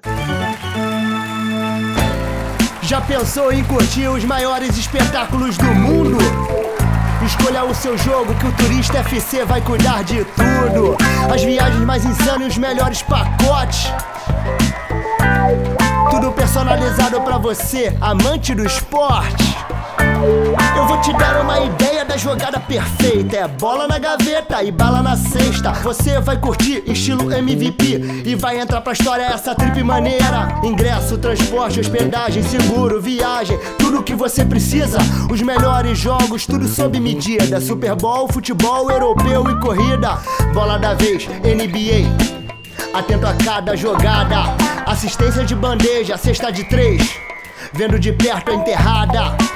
Combine com os amigos, chegou a sua hora. Turista FC, torça mundo afora. Curta nossas redes sociais e também dê um confere no turistafc.com.br. Estamos de volta aqui para o programa especial de 10 anos do blog Bala na Sexta. Bala, agora vamos começar com uma, uma parte não tão, como dizer, institucional, mas uma parte mais divertida. Primeira pergunta, vamos para o ex-jogador da seleção brasileira, Marcel. Bom dia, Fábio! Aqui é o Marcel. Parabéns pelos 10 anos do blog. Eu gostaria de saber como é que a gente se conheceu, cara. Conta pra nós. A outra pergunta é: o que, que você acha das categorias de base do Brasil, da nossa formação? Grande abraço. É, essa história é muito boa, né, cara? O Marcelo tem um site mais antigo do basquete brasileiro, databasket.com, é, e ele tinha uma sessão, ainda tem, sei lá, chamada Pergunte ao Marcel. E eu, estudante de jornalismo ali, entrando na faculdade, tudo, perguntava para ele sobre formação no basquete brasileiro, técnicos, se a gente não tinha técnicos atrasados, tudo. E o Marcel, sempre muito estudioso, sempre muito bocudo, é, sentava o porrete. Teve uma vez que ele escreveu uma resposta gigante para mim, gigante, gigante, gigante para mim, que virou tema da coluna do Melquiades Filho na Folha de São Paulo. É o Melquiades para mim o melhor jornalista de basquete que eu já vi no Brasil. E aí o Marcel, depois que saiu a coluna, ele foi muito criticado, porque o Marcel criticou todo mundo. Ele me mandou um e-mail dizendo assim: "Olha o que você me arrumou". Falei, porra, não tive culpa, te fiz uma pergunta, você que me respondeu. E a gente tem uma relação super boa até hoje. Ele é um também um cara bem difícil de lidar. Acho que o Marcel ele é muito inteligente, como todo cara inteligente às vezes tem dificuldades no lidar, né? Porque ninguém uhum. entende as ideias dele. Mas acho que ele vê o jogo como muito poucos aqui no Brasil. Ele é muito inteligente, muito inteligente. Uma figura muito doce, muito doce mesmo. Pra quem não conhece, ele é um cara muito do bem. E eu, eu gosto muito dele. E foi um dos primeiros caras que me deu chance de escrever. Eu comecei escrevendo no Databasket mesmo. E também tem uma senhora entrevista dele, quando a gente comemorou ano passado. Os, os 30 anos do PAN, né? Os 30 anos do PAN, né? Vale a pena quem quiser escutar. É uma excelente entrevista. Bom, cara, falando em lendas do basquete, vamos falar com o filho de uma lenda, o atual técnico do Franca, jogou muito tempo no Vasco, Elinho. Manda ver, Elinho. Oi, Bala, tudo bem? Aqui é o Elinho. Tô passando para te dar parabéns pelos 10 anos é, do blog Bala na Sexta. Um trabalho sensacional que você faz, um serviço prestado para a comunidade do basquete e para o esporte brasileiro. Te desejar muito mais anos, que você continue motivado, focado, com esse talento que você tem para escrever tão bem e coisas tão interessantes. E também queria aproveitar para te fazer uma pergunta Queria que você nos contasse, na verdade, uma situação inusitada que você passou na casa do meu pai, do Hélio Rubens, que é a história do mamão. Como é que foi essa história do mamão na casa do Hélio Rubens, Bala? Essa história é muito boa, cara. Eu fui, fui entrevistar, abração pro Elinho, figura também excepcional, adoro ele. Trocamos muita ideia também sobre basquete, fora das quadras e organização na época que Franca estava se reconstruindo, a gente conversou muito sobre governança e como é que Franca poderia se reerguer. A história é boa, eu fui entrevistar o Hélio Rubens num dos All-Star Games do NBB, não sei se foi 2013, 2014, uma entrevista longuíssima, inclusive. E o Hélio Rubens, ele é fit, né, cara? Ele se alimenta super bem, né? Cara, acabou a entrevista, veio a dona Maria Helena, mãe do Alinho e esposa do Hélio Rubens, e botou uma, uma sei lá, um prato de fruta para eu comer, né? Era, uhum. sei lá, 11 horas da manhã, pouco antes do almoço, alguma coisa assim. Cara, mas ela lotou o prato de frutas, tudo que você pode imaginar, melão, melancia, abacaxi, uva, laranja, tudo, uhum. tudo, tudo, tudo, tudo. Mamão e acho que maracujá, acho que, acho só mamão. Uhum. Eu odeio mamão, assim, eu não consigo nem dar mamão, eu não consigo nem dar mamão para os meus filhos comerem, porque eu não gosto do cheiro, acho aquilo ali horrível. E eu detonei as frutas, né? Porque eu falava, não, eu tô bem, não, não, come. O Hélio, o Hélio, o Hélio e a Marília, come, que você tá precisando comer, não sei o que, tá muito magrinho e tal, come. Comi tudo, mas não aguentava o mamão, cara. E a Marilena, e a Marilena falou assim: você vai largar o mamão? Eu, não, não, cara, eu sei que eu comi, tipo, tinha umas seis fatias, eu comi as seis fatias, assim.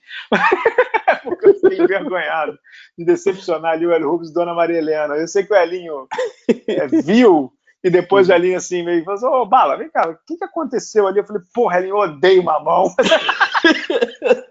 Mas ele me contou uma história do Dedé, Dedé jogador, que estava aqui no Vasco e tudo, uhum. que Dedé também, é, que a, Dedé é casado com uma das filhas do Hélio, né, com a irmã da Linha. E o Dedé também tem uma história dessa que acho que a, a dele é pior que a minha, que acho que a mãe do, do, do, do, El, do Elinho, a Marilena, fez rabada, acho que a história é essa, que é a rabada que ele odeia. E, mas como ele estava lá e, e, meio que, né, é, pegando a filha, namorando a filha do cara, ele uhum. teve que comer. Vai, vai, então, vai. É, ninguém recusa, né? Ninguém recusa.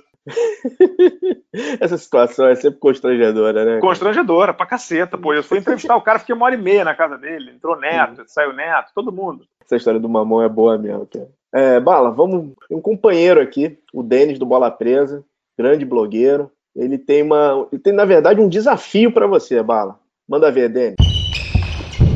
Fala, Bala, beleza? Aqui é o Denis do Bola Presa. Parabéns pelos 10 anos do blog. Já é veterano agora, sabe que o, a regra da vida dos blogs é igual da NBA. Passou de 10 anos, salário mínimo aumenta, salário máximo aumenta também, então aproveita aí a, a fase de veterano na carreira. E aí eu fiquei pensando e quero te propor um desafio já que uma coisa que eu percebi que você gosta muito nesses 10 anos é de usar da arte do trocadilho.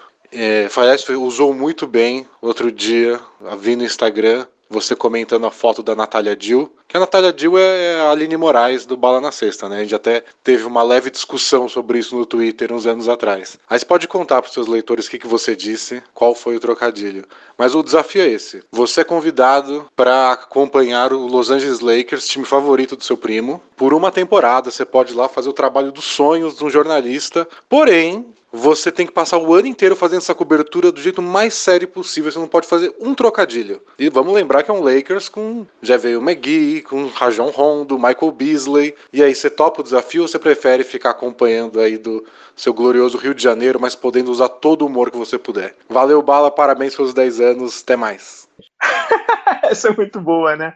É claro que eu escolheria ficar no Brasil. Eu jamais perderia um trocadilho, por exemplo, com o Lonzo Imagina, Alonso, depois que o LeBron chegou ao Lakers, você já se acostumou a jogar off the ball. Imagina se eu não poderia fazer uma dessa. Chegar pro Josh e falar assim: Josh, hoje o jogo foi hard, hein? Hum. Imagina, você acha que eu perderia uma dessa, Pedro Rodrigues? Eu perderia nunca.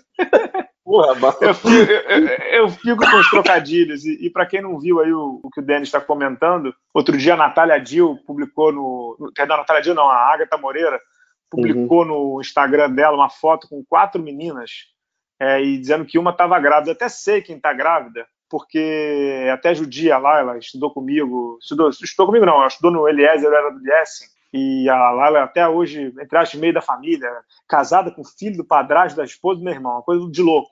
Então eu até sabia quem estava grávida, mas estava a Agatha Moreira, uma menina chamada que era Chandelle, a Laila, que, que é quem está grávida, e a Natália Dil, né? E aí a Agatha falou assim: Ah, quem é que tá grávida? Eu respondi assim: Pô, com certeza não é a Natália, né? Porque a Natália é Jill, né? Eu sei.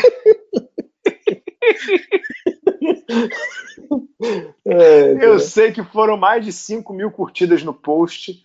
A Agatha Moreira, a Agatha Moreira me chamou no direct dizendo que riu sozinha pra cacete. Depois os meus amigos começaram a me printar que nos, é, nos Instagrams, assim, desses Hugo Gloss, uhum. da própria Natália Dill, do, do, daquele outro fofoqueiro lá, o Léo Dias e tudo, todo mundo ficava fazendo a mesma piada que eu fiz, entendeu? Depois você não sabe por que, que o TMZ fica gritando com você na NBA, cara. É, pois é, mas. Tu fica, assim, tu fica falando do, do, do, no troço de fofoca também, pô. E sabe o que é o pior, cara? As pessoas que me conhecem assim no dia a dia, eu sou um cara muito, muito, muito sério assim no, no trabalho, né, e tal mas eu brinco o dia inteiro, né? Então, assim, cara, eu faço piada até com o meu diretor executivo, nesse nível de trocadilho, entendeu? Uhum. É, eu não vou perder o trocadilho nunca, né, Denis? Eu prefiro ficar com eles. Pô, Bala, tá maluco.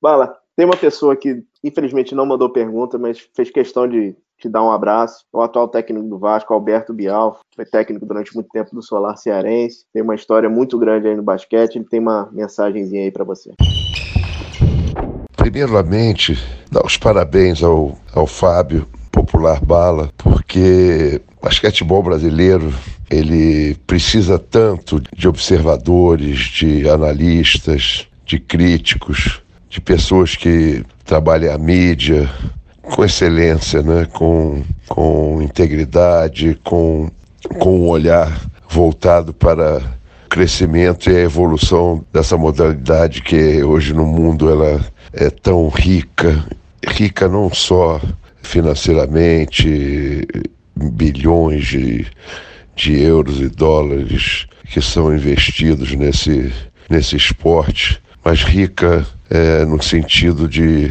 ter um jogo que apresenta tanta emoção, que envolve tanta paixão e, e que nos ensina tantos princípios e valores da vida, né?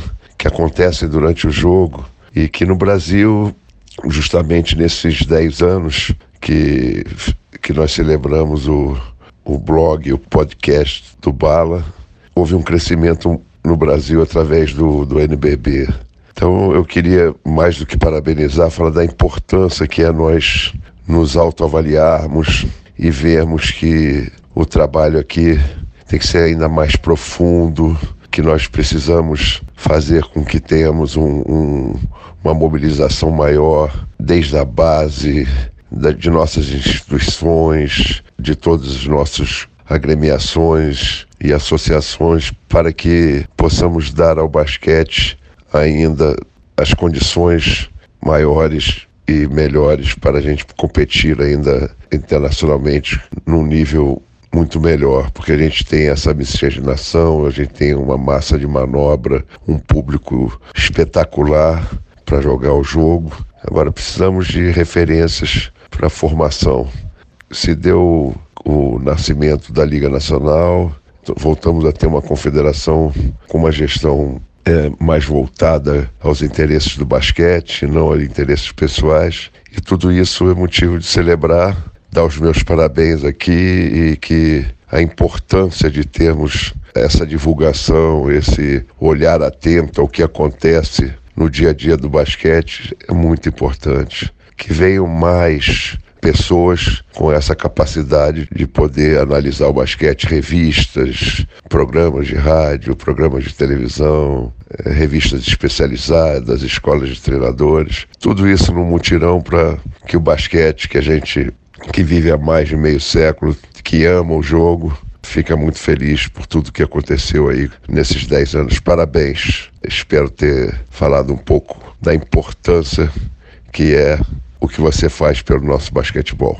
Abraço grande. Pô, cara, receber uma mensagem do Bial é muito emocionante para mim. Eu sou tricolor, né, como todo mundo sabe, e depois do time do feminino lá, o time que eu mais acompanhei foi o, o time que o Bial era técnico no Fluminense, né, numa época muito humilde do Fluminense, sim, era um time, cara, muito batalhador, eu lembro, consigo escalar o time aqui agora.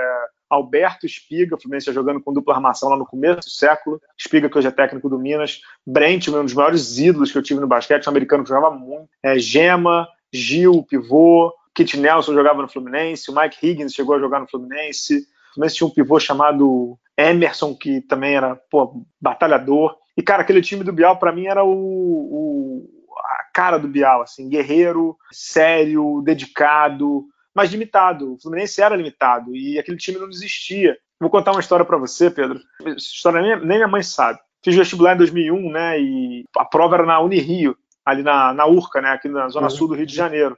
Cara, eu acabei a prova, sei lá, 11 horas da manhã e tinha um Fluminense e Uniara, no Tijuca, né? Campeonato Nacional da CBB ainda, né? Uniara do Tom Zé, do falecido Tom Zé, Arnaldinho, Luiz Fernando, não consigo falar até a Uniara. Era Arnaldinho, Luiz Fernando, é, Rodrigo, Ratinho, Pipoca, e o outro ala eu não lembro, mas era um time sensacional também. Acho que eu vice-campeão brasileiro, perdendo do, do Coque Ribeirão. E eu saí da, da Unirio e fui direto para o Tijuca. Peguei 415, usina Leblon. É, parei ali no Municipal, o jogo foi no Municipal, o Fluminense perdeu o jogo e voltei para casa. Né? Aí minha mãe falou assim: Ué, que demorou essa prova? Eu falei: Mãe, a prova tava dificílima. Fiquei na, fiquei na prova até o final, porra nenhuma. Acabei a prova mais cedo, fui ver Fluminense Uniária, entendeu? Uhum. Eu ia ver todos os jogos, eu ia ver treino do Bial, eu ia ver todos os jogos. Eu vi, eu vi uma vez Fluminense e Botafogo, que acho que o Marcelinho fez, sei lá, 47 pontos no Fluminense e ninguém parava o cara, meu irmão. Nem com escopeta o Marcelinho Machado, que se aposentou agora, uhum, uhum. É, jogava pelo Botafogo. Era uma época boa de basquete no Rio. Teve uma vez que eu invadi a quadra, Fluminense, quase surpresa. É, Fluminense e Botafogo, semifinal do Campeonato Carioca. O Fluminense perdeu a semifinal acho que de 3 a 1 mas o primeiro jogo, Pablo, que hoje é assistente em Franca, Pablo uhum. Costa, ex-Macaé e tudo, roubou a bola no meio da quadra, faltando 3 segundos, levou a bola para outro lado, fez a bandeira, o Fluminense ganhou e eu invadi a quadra. Entendeu? Todo mundo invadiu a quadra para comemorar com o Pablo. Então é receber a mensagem do Bial é maravilhoso, cara. Ele é um cara, assim, talvez não seja o melhor técnico do mundo, né, atualmente, tudo, mas ele é um cara muito especial, muito especial, um batalhador do basquete, cara que sempre colocou, criou projeto em tudo que é canto, né, Pedro? Você conhece os projetos que ele criou, né? Então, pô, muito, muita honra, cara, receber a mensagem dele, agradeço muito. Uma das minhas referências, assim, de, de agregador no basquete e de batalhador também. Legal. É, eu me lembro dessa época, cara. O Flamengo gostava de perder desse time, cara. Curtia de sofrer essas derrotas no estadual, cara. O período pré-mogi do Flamengo foi bem complicado, cara. Ainda bem. Bom, mas aí era época de torcedor, era um pouco diferente. Exato. Bala, você também é muito conhecido pelas suas análises, né? A gente tem algumas uhum. perguntas aqui que eu acho que tem um foco mais no, no, na análise. A primeira pergunta é do atual técnico do Mogi, o Guerrinha. Bora. Fábio, parabéns pela luta pela torcida, pelo profissionalismo, pela vivência e pela dedicação ao basquetebol. Não sei se você jogou basquetebol, em que nível que você jogou, mas você é uma pessoa que vivencia e é muito interagido e muito ligado com os bastidores e com o basquetebol em geral. É, esses 10 anos aí que você vivenciou dia a dia, noite a noite, né? Que tem jogos aí da NBA principalmente, termina muito tarde. Dentro dessa sua vivência, dentro da sua cobertura, é, o que você acha que mais evoluiu no basquetebol brasileiro nesses últimos 10 anos? E, na sua opinião, o que não conseguiu evoluir em nada, até o contrário, regrediu? Então, essa visão tua aí, fica a minha pergunta, né, do Guerrinha, técnico do Mogi Basquete. Cara, eu acho que o que evoluiu no basquete brasileiro, acho que com a criação da liga, o basquete brasileiro começou a entender um pouco mais de planejamento, de organização. E acho que os técnicos brasileiros evoluíram muito também. Cinco, seis anos para cá, com a chegada de informação, com a chegada do Ciner, com a chegada de tantas outras ferramentas, acho que o, os técnicos brasileiros evoluíram muito, muito, muito também. Acho que eles cresceram muito e acho que a chegada do NBB deu uma outra roupagem para o basquete brasileiro. Garrinha treinou né, no Nacional da CBB e hoje ele treina no NBB. E acho que a diferença é muito, muito grande, né? É, muito obrigado a ele pela pergunta. O que não evoluiu no basquete brasileiro. Eu acho que a cobertura da imprensa de basquete ainda é muito ruim, cara. Assim, com raríssimas exceções, acho que a cobertura de basquete no Brasil ela é muito rasa. Bala, vamos continuar nessa, nessa pegada aí, falando um pouco sobre o, o jornalismo e o basquete nacional. Tem uma pergunta do, do Thiago Splitter. Vamos lá, Thiago. Meu nome é Thiago Splitter. Eu gostaria de fazer duas perguntas pro Bala. O que você faria ou qual seria o seu projeto de futuro para o basquete brasileiro? E segunda pergunta seria: o que você acha do jornalismo brasileiro, especialmente o, o do basquete? O Thiago pergunta primeiro sobre o que eu faria para o basquete brasileiro, depois sobre o jornalismo, né? O que eu faria para o basquete brasileiro, assim, é, eu investiria muito pesado em escola, em basquete na escola, em desenvolvimento. Acho que da, da quantidade você tira a qualidade e acho que isso aí o basquete brasileiro ainda não conseguiu fazer, é, como existe nos Estados Unidos, como existe na Espanha. Para mim, o modelo, melhor modelo que existe é o modelo americano, né, de escola, faculdade e depois esporte profissional. Mas pensar isso no Brasil de hoje é impossível. O Brasil que eu quero, para fazer aquela analogia com a Globo, seria assim, mas não existe. Então acho que o basquete brasileiro sairia do buraco se ele começasse a investir mais em escola e no desenvolvimento, na capacitação desses jovens, desde a base da pirâmide, e obviamente também estou falando dos professores. Sobre o jornalismo, Thiago, acho que assim, acho que é importante dizer o seguinte: 90% das pessoas que cobrem basquete, com blog, Twitter, Facebook, podcast, tudo fazem de forma abnegada. Isso faz com que não seja a sua atividade fim da vida. Eu mesmo, a minha atividade não é número um. Basquete não é atividade número um. Então, você não pode ter uma cobrança, digamos assim, profissional em coisas que não são profissionais. Isso é o primeiro ponto. Ao mesmo tempo, e por outro lado, é muito óbvio dizer que, justamente por você ser um outlier, um independente, um cara que não vive disso, você poderia ser crítico, ser independente, ser corajoso e não ficar nesse mimimi de querer ser amigo de todo mundo, como 90% da galera que cobre basquete quer. É parceiro, é leque, é não sei o que, não é por aí, cara. Você tem que saber fazer jornalismo, entendeu?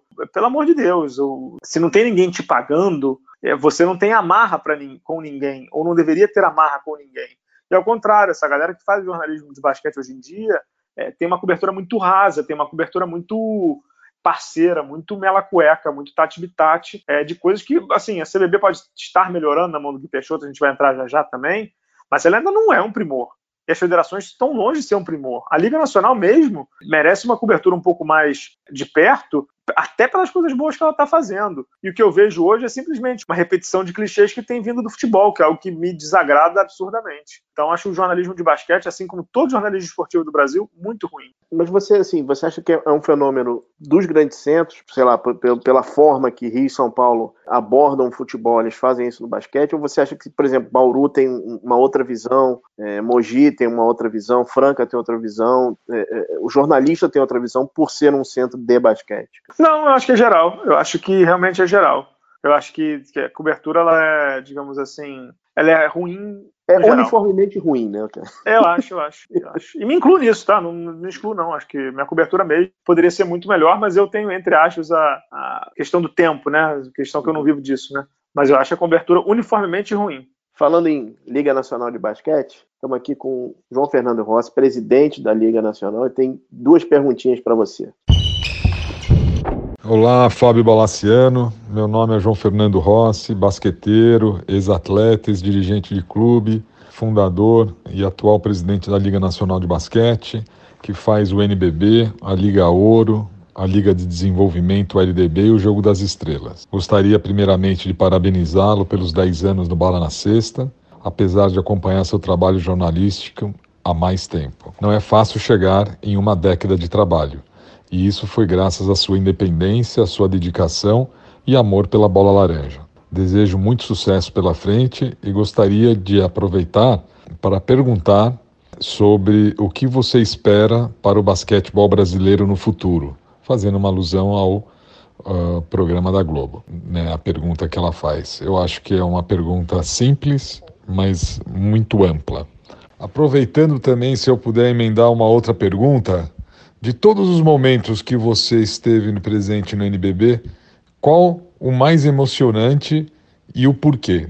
Ah, grande Rossi, a gente tem discussões aí, no bom sentido, longas, né? A gente é, compartilha da mesma paixão e ele é um cara muito mais centrado que eu, né? Assim, vivi isso há mais tempo, jogou e tudo. O cara também é um visionário, acho que esse é um cara assim, um empresário do, do entende tudo de basquete e é respeitado por jogadores é, você pode discordar dele, mas ele é um cara de uma capacidade empresarial é, absurda, abissal. Ele, os dois caras que, que colocaram a liga de pé, dos capitães, digamos assim, é ele e o Couros, né? A uhum. liga e, e deve muito a ele e ao Couros, muito, muito, muito. O Rossi, ele também é empresário, né? Ele tem empresa, não vive de basquete, e mas eu, eu garanto para todo mundo que ele vive 90% do dia dele falando de basquete, é, e porque ama mesmo e quer ver o negócio lá em cima. O momento mais emocionante que eu vivi do, do NBB foi o Jogo das Estrelas da, de São Paulo. Você estava no primeiro lá comigo, não estava, Pedro? Uhum, uhum. Cara, quando eu vi aquele ginásio cheio e com entretenimento, show do Jota Quest, todos os ídolos ali, Oscar, Amauri, Vlamir, é, Hortência, até a Simone, cantora, que é jogadora de basquete, estava lá, é, celebridades, sei lá, Adriano Galisteu eu falei assim, cara, é, é o que eu sempre sonhei para minha vida, assim, eu tava... Ibirapuera já é um palco lendário pra gente, né, brasileiro, é, e eu vi tudo que eu sempre sonhei com esporte ali naquele ano. Foi, 2000, foi 2016 aquilo ali, Pedro? 2016, isso aí. Acho que foi 2016. É, eu vi o, a junção de esporte. Oi? Foi 17, foi 17. Foi 17. 16 foi Mogi. 2017 é, eu, vi a, eu vi a junção de, de esporte com entretenimento, entendeu? Uhum. Eu vi a junção do, do, do da, da, paixão com a razão, eu vi a junção do, do, do, do esporte com a empresa, eu vi a junção de. Pô, Starbucks, cara, tinha o Starbucks na, lá da quadra. No ano seguinte eu não fui porque os balinhos estavam a caminho, já estava McDonald's, entendeu? Cara, o que, que é isso? A gente sempre sonhou com isso sempre, sempre sonhou com isso. Então, quando eu vi aquilo ali, é, para mim foi a, digamos assim, a personificação do, do, do, da realização do sonho, né? E muito graças ao trabalho do Rossi aí, do pessoal da Liga. Aquele All-Star Game para mim foi muito mágico. E com galera boa da imprensa do lado, assim, amigos mesmo, a gente ficou até tarde conversando, né, Pedro? Uhum. Como sair, bater papo, ficar falando de jornalismo, de basquete, de, da vida. Então foi um momento muito especial, sim, o All-Star Game. Parabéns ao Rossi mais uma vez. É, Bala, é, assim, quando você fala que, que foi uma realização de tudo que você viu, você viu o primeiro jogo das estrelas do NBB e você escreveu muito de onde a liga podia chegar. Uhum. Quando você viu em 2017, você viu assim, você, meu Deus, é, é, é real. Não é mais uma palavra no. no não era uma semente, né? É, é, já existe. Isso aqui já existe. Era mais ou menos essa a sensação, cara? Era, era sim, porque, Pedro, é, para quem não acompanha né, há tanto tempo, Bloco tem 10 anos, como eu disse, eu sou filho do NBB, né?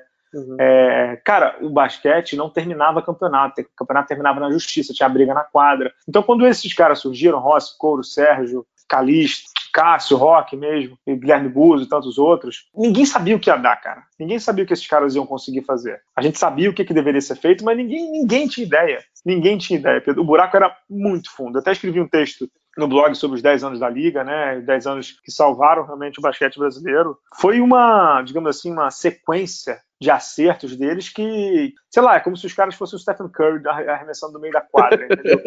Eles começaram a acertar muito.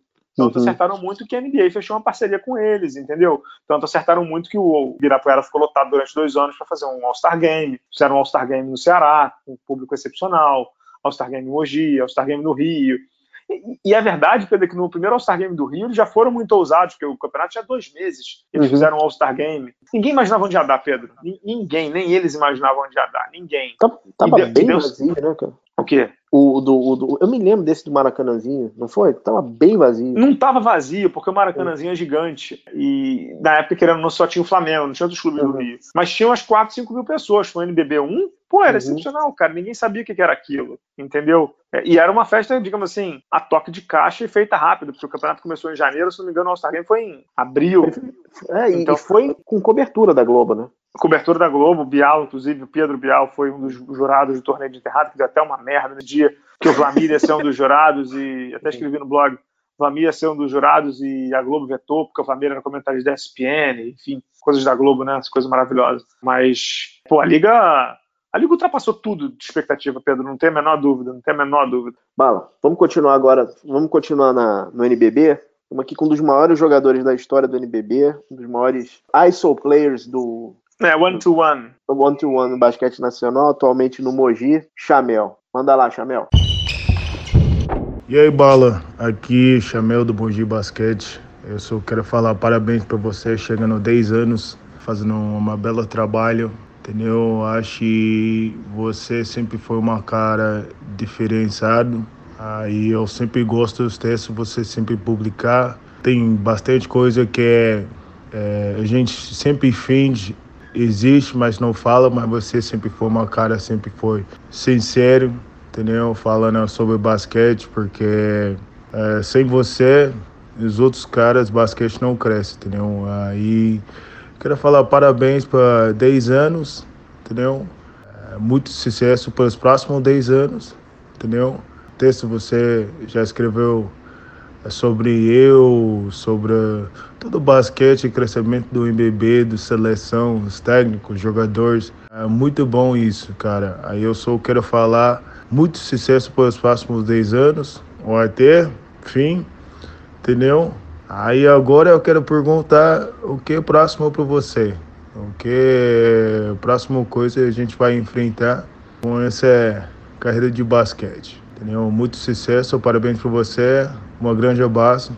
É nóis. Ah, é difícil pensar no meu próximo passo no basquete, o que, que eu pretendo fazer. Chamar muito difícil. Ultimamente eu não tenho planejado muito, não. Tenho deixado realmente os balinhas me levarem. Muito difícil, mas é, eu tenho um sonho, cara. Assim, eu tenho um sonho de fazer alguma coisa relacionada a livro ou à memória do basquete brasileiro. Alguma coisa ainda vou fazer disso, tenho certeza. Eu vou contar uma coisa que eu nunca contei para você hum. é, e nem, nem para os meus leitores, meus ouvintes. A pergunta até do Caio Maia, apoiador do Bala na Sexta, né? O Caio, que é do dono do Trivela aí, figuraça. O que, que eu deixei de fazer nesses, nesses 10 anos que eu me arrependo? É, em 2008, 2009, o meu que desfile da Folha, já tinha saído da Folha de, de basquete, mas ele tinha um projeto de livro do bicampeonato mundial. Ele me deu uns calhamaços que tinha que só redigir, porque ele já tinha entrevistado todo mundo. Tinha documento da FIBA, documento da CBD, documento da CBB, e eu nunca consegui dar andamento, cara. É uma das maiores frustrações da minha vida, assim. Mas é porque eu não tenho tempo mesmo, eu não tinha tempo de parar e escrever um livro.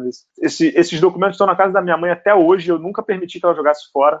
Tem documento a dar com pau ali, cara. Tinha que só construir a história, a narrativa dos bicampeões mundiais, eu nunca consegui. Quem sabe depois, com mais tempo, com um pouco mais de organização, eu eu consiga. Então, alguma coisa que remeta a livro e a memória do basquete brasileiro é onde eu quero estar, digamos assim. Pô, legal. Essa eu não sabia, hein, Pedro? Essa eu não sabia mesmo, não, cara. Eu acho que você ainda tem um, um livro, um livro para sair. Eu acho que você ainda tem um. Não sei se é o livro do NBB, não, não sei. Não, o livro do NBB, a Liga Nacional escolheu outro jornalista, cara, que muito me honra, inclusive. Um dia eu te conto. Bala, a gente tem mais uma pergunta sobre NBB, do atual técnico do Flamengo, atual campeão do NBB, uhum. é uhum. Paulistano. Uhum. Gustavo Deconte. Manda ver, Gustavinho. Fala Fábio Balaciano, Bala na Sexta. É, aqui é o Gustavo Deconte, treinador do Flamengo. Tô mandando a mensagem para te dar os parabéns por esses 10 anos de blog. É, já acompanho há bastante tempo.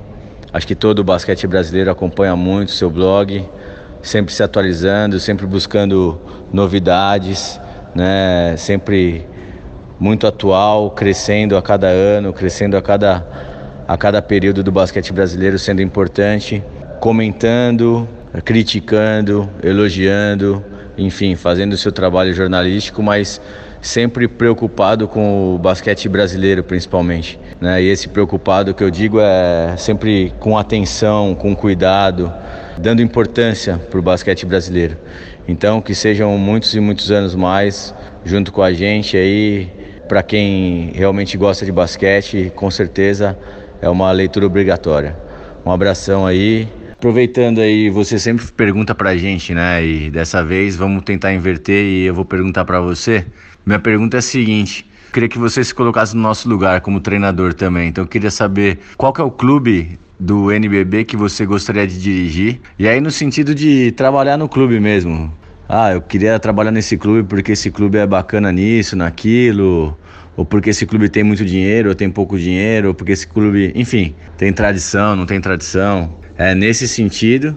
Também que você colocasse aí pelo menos cinco jogadores nesse time aí. Jogadores que jogam NBB atualmente. Quem que você contrataria para ser o time titular?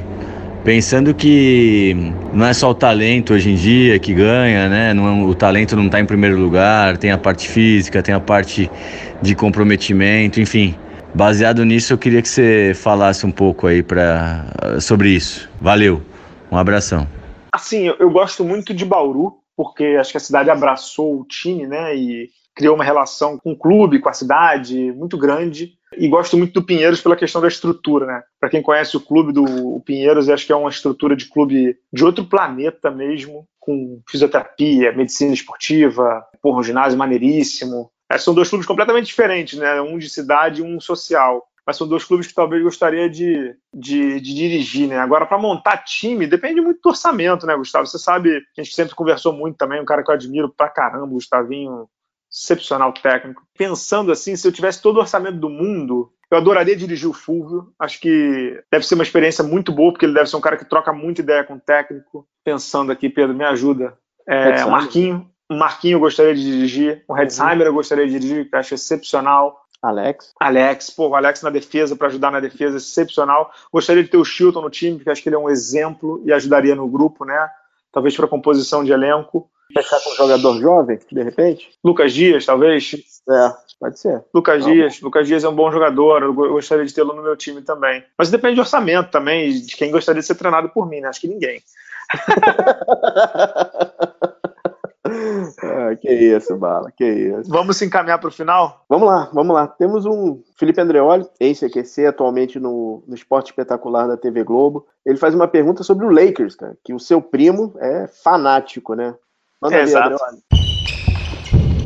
Salve, salve grande bala! Aqui quem fala é Felipe Andreoli. Você sabe que eu sou seu fã, seu leitor há alguns anos, desses 10 anos do blog do Bala. E eu vou fazer uma pergunta bem egoísta, uma pergunta sobre o meu time. Afinal de contas, você sabe que eu sou um fanático torcedor do Los Angeles Lakers e agora a gente tem o maior jogador dos últimos tempos, que na minha opinião ainda não superou Kobe Bryant. Lembre-se, Kobe tem cinco anéis. Quero saber qual a perspectiva, se você acha que o Lakers já entra nessa temporada para disputar o título ou ainda está remontando essa equipe, quando o Lakers vai voltar a ser o favorito de sempre na NBA. Abraço, Bala, parabéns pelos 10 anos. Sou seu fã, continue escrevendo assim, nos trazendo as melhores informações do basquete. Valeu! Cara, a expectativa do Lakers para mim nessa temporada é 50 vitórias, mas eu não consigo ver o Lakers brigando, por exemplo, contra Rockets ou Golden State. Entretanto, eu acho, Pedro, que não vejo o Lakers muito abaixo de todos os outros ali, não. Vai brigar com Oklahoma, vai brigar com Utah, vai brigar com Portland, vai brigar até com Spurs. E quem tem LeBron pode sonhar um pouquinho, né, cara? Acho que, sei lá, se consegue uma sequência de vitórias boas e escapa de um confronto de primeira rodada contra o Golden State, de segunda rodada contra o Golden State ou Houston, vai que emburaca ali uma final de conferência e tudo, mas é, é muito devaneio, né? Acho que o, foco do Lakers está na free agency de 2019, com o Kawhi Leonard aí provavelmente como sonho maior do Lakers. Mas é, pensar mais do que isso é loucura, né, Pedro? É, e, e você acha que em quanto tempo o Lakers virou o time da NBA, cara? Acho que em dois ou três anos, no, mínimo ou no máximo, porque é o tempo de janela do LeBron, né? Eu, eu não sei, Bala. Depende, para mim, depende muito mais do Golden State do que do, do que do Lakers, cara. Eu também acho, é o tempo do Golden State, né? Falando em Lakers, Bala, estamos aqui uhum. com o Rob Porto, narrador do Sport TV, que também tem uma pergunta sobre o Lakers, cara. Salve, salve, Fábio Balaciano, grande bala, Rob Porto aqui, narrador do Sport TV. 10 anos do blog, hein? Caramba, parabéns. Blog esse que, ao longo desse tempo todo, para gente apaixonado pelo basquete, né, para todos os seus leitores e assinantes, né, apoiadores também, tem sido um, uma ilha no meio de tanta dificuldade, né, para a gente ter notícias positivas e negativas né, do nosso basquete, do masculino, do feminino.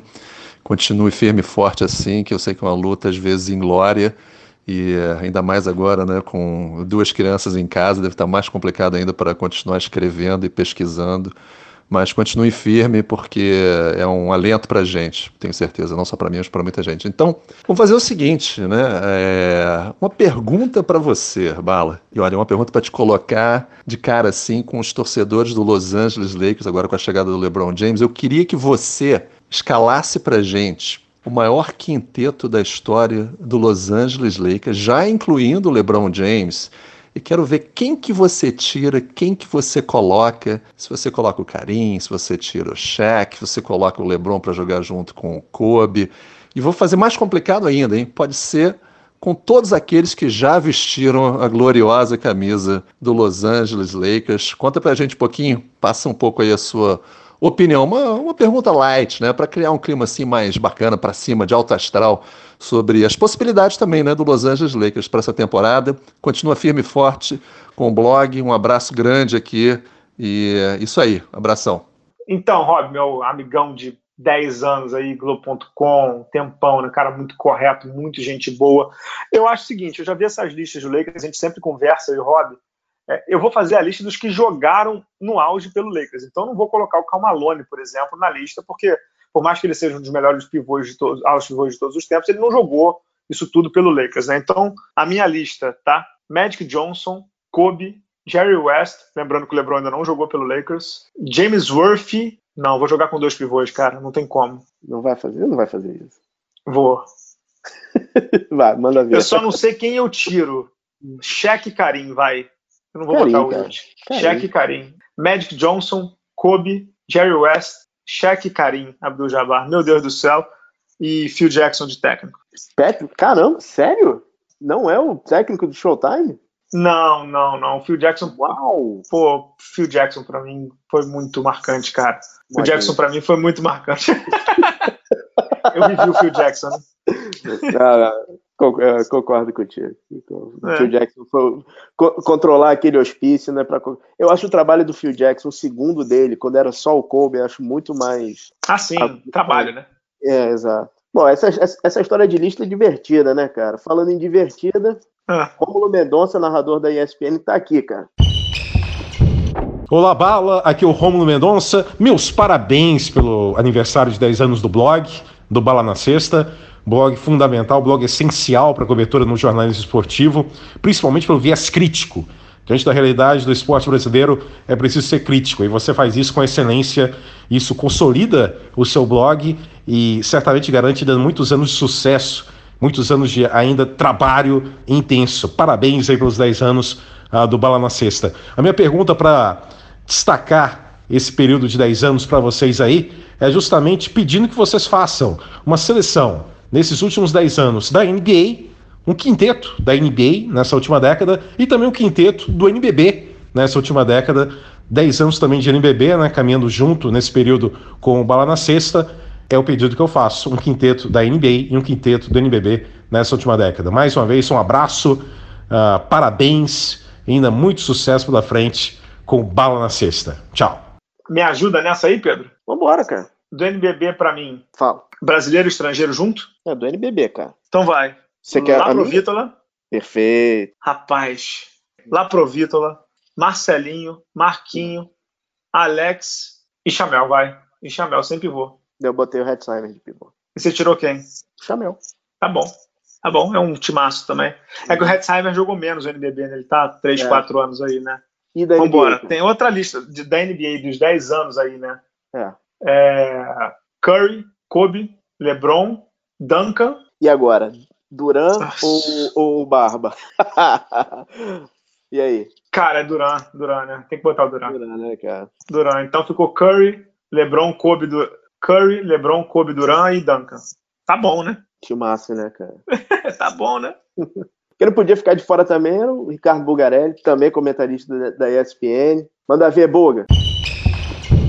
Parabéns pra você nesta data querida. Fala Fábio Balaciano, aqui é Ricardo Bugarelli dos canais ESPN. Estou passando aqui para desejar para você mais sucesso ainda, parabenizá-lo pelos 10 anos do Bala na Sexta, um blog que não deixa é, ninguém sem informação, um cara que é correto em dar a sua opinião, fala o que pensa, tem a ajuda do Pedro Rodrigues, que é um amante do basquetebol como a gente, e eu não podia ficar de fora dessa festa, nesse podcast especial. Bala, desejo todo sucesso para você e eu tenho duas perguntas aqui para brilhantar ainda mais essa data comemorativa.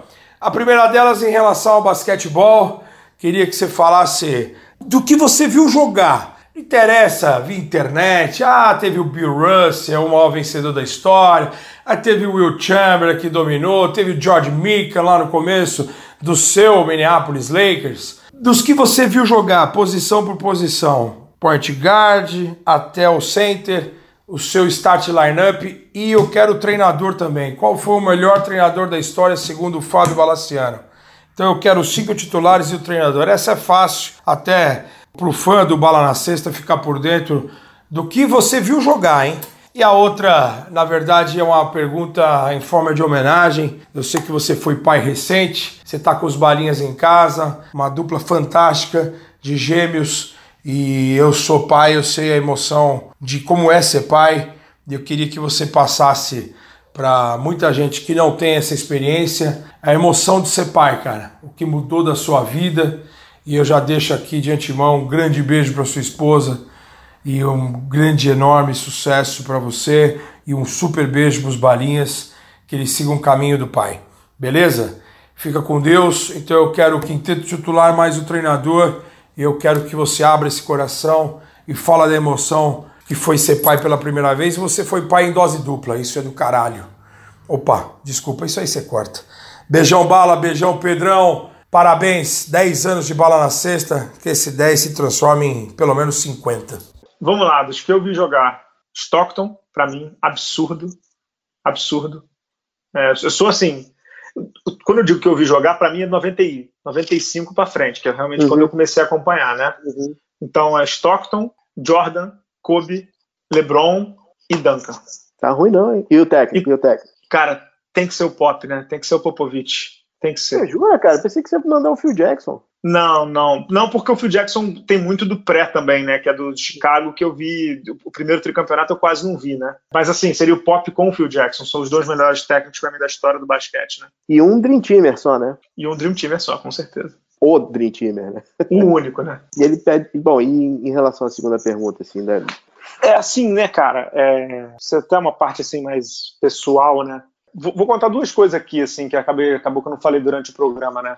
Eu não posso dizer quem, né? Mas assim, eu só tenho 10 anos de blog, eu só tenho um processo. Eu só tomei um processo e não é de quem vocês imaginam, não é ninguém da CBB. É um processo tão bobo que nem os juízes dão andamento ao processo. O processo fica tá parado há uns 200 anos. Não sei nem o que, que deu, porque nem me contam mais, enfim. É, mas esses 10 anos eu só tive uma vez que, que eu realmente fui dormir chateado, sabe? Que era. Eu vou contar esse caso aí, vou contar o caso assim, inteiro. Quando o Guilherme Giovannone foi votar na Assembleia da CBB, pela primeira vez, ele me ligou algumas vezes para entender como é que era o, os meandros, digamos assim, né? E eu sempre tive uma relação muito boa com ele, assim, muito boa mesmo. Quando ele jogava na Itália, a gente trocava muito ideia, quando ele jogava na Espanha.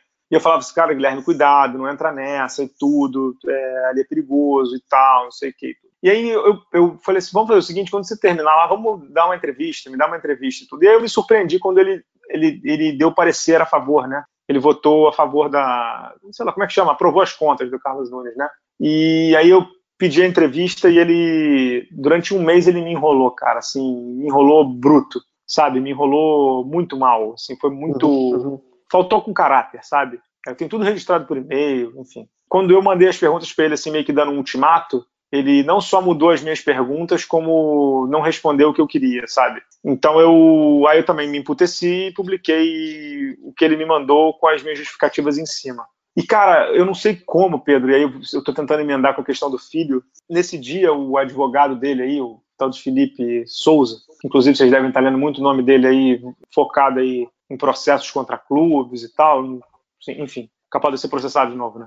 É, melhor, me... é, é, vamos... Não, não, não, deixa, deixa, pode, pode deixar, pode deixar. Uhum. É, me ligou me ameaçando, cara, ele me ligou é, me ameaçando muito pesado, assim, sabe? É, e, e, a Ana estava do lado, né? Minha esposa estava do lado, minha esposa ficou morrendo de medo, claro.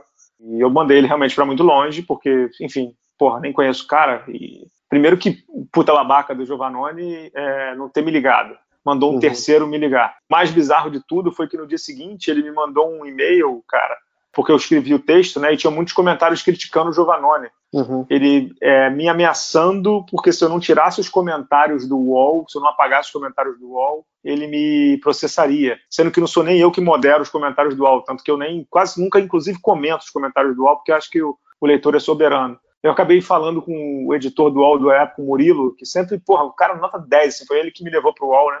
E o Murilo falou assim: Bala, você não vai brigar por conta de, de comentário do Giovanoni, né, cara? Apaga e dane-se, o cara não merece um pingo do teu segundo, né? E depois até voltei a falar com o Giovanni normal, nada assim, óbvio que perdi totalmente o respeito, perdi totalmente até a admiração. Falei com ele na NBA House recentemente em São Paulo, de, de parabéns pela filha dele, tudo. O que eu tô querendo fazer o link é assim, é, o que, que mudou é que eu, eu passei a pensar muito mais nos meus atos é, antes de fazer, sabe? Porque eu quero que os meus filhos tenham um orgulho do pai, sabe? Eu quero que os meus filhos, quando pensem no pai, eles pensem não no melhor blogueiro, no melhor cara de marketing ou no melhor, tá, coisas que eu faço bem, assim, melhor, sei lá, no melhor cara, melhor dono de casa, assim, porque a Ana não, não vai ao mercado, porque eu faço questão de deixar toda a casa pronta para ela e tudo. É, porra, eu quero só que eles tenham orgulho do que eu, do que eu sou, entendeu? Do que o, o Lucas do Gabriel, né, dos Balinhas, eles olham pro pai e falam assim, pô, meu pai é um cara legal pro caralho. E isso, isso eu me orgulho, entendeu? O Bulga, Pedro, ouvintes, né, de, de saber que, porra, eu não sou o melhor, cara, não sou mesmo. Eu sei que eu tenho bilhões de defeitos. O Pedro conhece vários. Sou impaciente, sou. Fico muito cansado, eu fico muito cansado às vezes preciso dormir não consigo. E isso vai me deixando nervoso, porque eu preciso dormir, descansar. É, mas assim, é, desde que eles chegaram, eu passei a pensar muito. Essa palavra legado não existe muito, mas eu pensei a, passei a pensar e pesar muito todas as minhas ações, sabe? E pensando, não no passado, porque o passado você já era, você só constrói no futuro, assim, pô, maneiro, cara, eu não, eu não errei tanto assim, sabe, de, de ação. Talvez tenha errado na execução, mas de poesia, digamos assim, de, de, de filosofia de vida, de construção, não errei em quase nada, sabe? Porra, 10 anos de blog e sempre ter feito de maneira independente, nunca ter feito mal a ninguém, digamos assim, para machucar, sabe? Pode, pode ser que uma uhum, palavra ou outra uhum. tenha machucado, mas nunca fiz de propósito, nunca liguei, nunca liguei para alguém para ameaçar, nunca, nunca xinguei o outro cara de, coisas assim que nem uma, o próprio Manhã falou para mim, sabe? E eu respondi porque também é um puta babaca, sabe? Então, porra, isso aí quando os filhos nascem, você sabe disso, você é pai de dois também, um inclusive Lucas. É, tua vida muda porque tua cabeça muda, entendeu? É, eu não quero mais estar certo, cara, eu quero estar feliz, entendeu? Eu não quero mais, porra, comprar briga ter... com todo mundo. Eu, quero... eu, só quero chegar ter... em casa de noite e o Gabriel tá rindo para mim, entendeu? É só isso que eu quero. Uhum. É. é, e assim, a, a, essas, situações, essas situações assim que chatas do passado, acabam ficando pequenas, né, cara? Pequenas, e assim, é, Pedro, quando isso aconteceu, eu tinha, sei lá, 30 anos, o cara já devia ter os seus 34 e o advogado por aí também, entendeu? E aí você entende muita coisa do basquete brasileiro sobre infantilidade, mediocridade, relações até pouco educadas e relações pouco, como é que eu vou dizer, recomendáveis. E de verdade não me arrependo de nada do que eu escrevi sobre ele, porque ele foi um puta banana, entendeu? É daquele negócio de que ele aprovou a conta da CBB, depois da associação de atletas que ele cantou de galho não fez porra nenhuma, não fez absolutamente nada, tanto que o legado é zero, entendeu? E sim, sou um cara de opiniões mesmo. Meu blog é isso, né, cara? É, é dar opinião, né? Sobre os outros. É. é minha vida, esse é meu mundo, como diria o outro. E não gosta, porra, senta e chora, vou fazer o quê? Agora é isso também, né? Ele é um cara muito bem enfronhado, tem, é amigo de todo mundo da imprensa, e a imprensa gosta de ter amigo, né? Então a imprensa escolheu o lado, né? Só que acho que assim, acho que a FIBA depois me deu razão, né? Quando suspendeu a CBB e viu as cagadas que esses caras tinham feito, tanto ele quanto os presidentes de federação, está meio claro aí, né?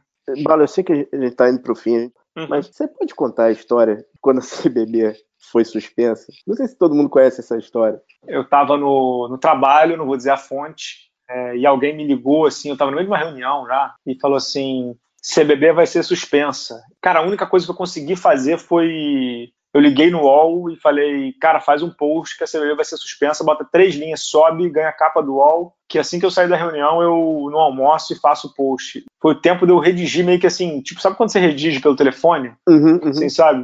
Anota, anota aí, a Confederação Brasileira de Basquetebol acaba de ser suspensa pela Federação Internacional de Basquete. Por isso, por isso, por isso, por isso, por isso, nos próximos passos, pá, pá, pá, pá, pá. Cara, foi assim, eu fazer isso, subir o capa do UOL e meu telefone não parou mais de tocar, claro, mas a gente ganhou a capa do UOL e depois eu escrevi o texto, entendeu? Foi um dos dias maiores audiências da história. E eu dei entrevista para Esporte Interativo, Fox, é, CBN, Rádio Tupi e o Caceta 4, porque é aquilo que eu falei, né? Quando você planta, você colhe. Eu era o único cara é, independente, com estofo, para falar dessa situação, né? Então, quando deu a cagada, eu fui chamado, digamos assim, à baila para falar sobre a situação da CBB, né? Bom, infelizmente aconteceu, né? Temos Fala. duas para fechar isso? Pois é, a gente está caminhando para o fim, cara. E, assim, não podia ser um, uma pergunta mais apropriada e não podia ser para uma pessoa tão, tão importante. Uma pergunta do Oscar Schmidt. Hall da Fama, por favor, tenha as honras. Bala, quando o basquete estiver arrumado, que eu tenho certeza que ele vai ficar arrumadinho, do que, que você vai falar? É, grande Oscar, cara. Receber o Oscar aqui é uma honra, né? Pediu o vídeo pro Oscar, né? Pediu, pedir áudio pro Oscar, o Oscar mandou vídeo. Foi o primeiro a mandar, assim. Acho que ele não tinha nem acordado, ele mandou. Cara, o Oscar, quando a CBB estiver bem, quando o basquete brasileiro estiver bem, quando tudo estiver no caminho, eu vou escrever sobre você todo dia, vou escrever sobre coisa boa, vou escrever sobre sua biografia, sobre, sobre a Cris que te aguenta aí há 40 anos. Acho que tem muita coisa boa para ser contada. É, o basquete brasileiro tem coisas boas, tomara que a espiral seja mais positiva do que negativa, né, Pedro? Que, fechou? Cara, não, não fechou não, Bala. Tem mais uma pergunta, acho que é a pergunta mais importante de todas, que é a dona é Bala, a Ana. A, a Ana. A gente vai fechar o programa fazendo duas perguntas para você. É, Bala, queria te dar os parabéns pelo, pelo trabalho, pelo blog. É uma honra trabalhar contigo. Eu aprendo muito contigo. Eu espero que eu tenha ajudado um pouco nessa, nessa caminhada Porra. solitária. Cara, eu não, eu não ia falar, mas vou falar. Cara. A gente já tem uma data do blog. É quando o Kings vencer o quarto campeonato. Tendo como técnico o Jason Kidd. Então, assim, então não, não se preocupem que o deadline é esse, né? Ah, que isso, cara. Você, como eu te falei, você é um parceirão, assim, a gente compartilha de muitas coisas da vida, né? Não é só do basquete, né? Ideias e vontades e anseios, e você é um parceirão mesmo, um dos caras mais, assim, educados e pacientes. Porra, Pedro, muito obrigado pela tua amizade, pelo teu respeito, pelo teu comprometimento. A gente sempre não, não faz assim para ficar rico, tá longe, né, de ficar rico, mas faz porque ama esse negócio, porque gosta muito, né, cara? Muito obrigado por tudo aí, viu, cara? É, é uma honra fazer parte desse caminho, cara. Eu sei que é, é, é solitário, é difícil. Eu, eu, realmente espero ajudar, assim, espero que tenha ajudado um pouco, aliviado um pouco a barra, trazer Porra. algumas ideias novas. Mas, cara, quem tem que terminar o programa é Dona Bala, a Ana. Acho que ela tem as duas perguntas, duas perguntinhas só para a gente encerrar. E, cara, de novo, parabéns. Que venham 10, 20, 30, 50 anos de bala na sexta. Oi, amor, tudo bem? Queria dar parabéns por esses 10 anos de trabalho intenso com o blog Bala na Sexta. É, eu bem sei o quanto você se dedica e ama o basquete. Então, desses 10 anos aí, nove eu acompanhei do seu lado, acompanhando diariamente o seu empenho, a sua dedicação, né, sempre querendo dar em primeira mão as notícias, correndo atrás, apurando vários fatos, né, fazendo um trabalho diferenciado. Então, parabéns, eu sinto muito orgulho do trabalho que você faz.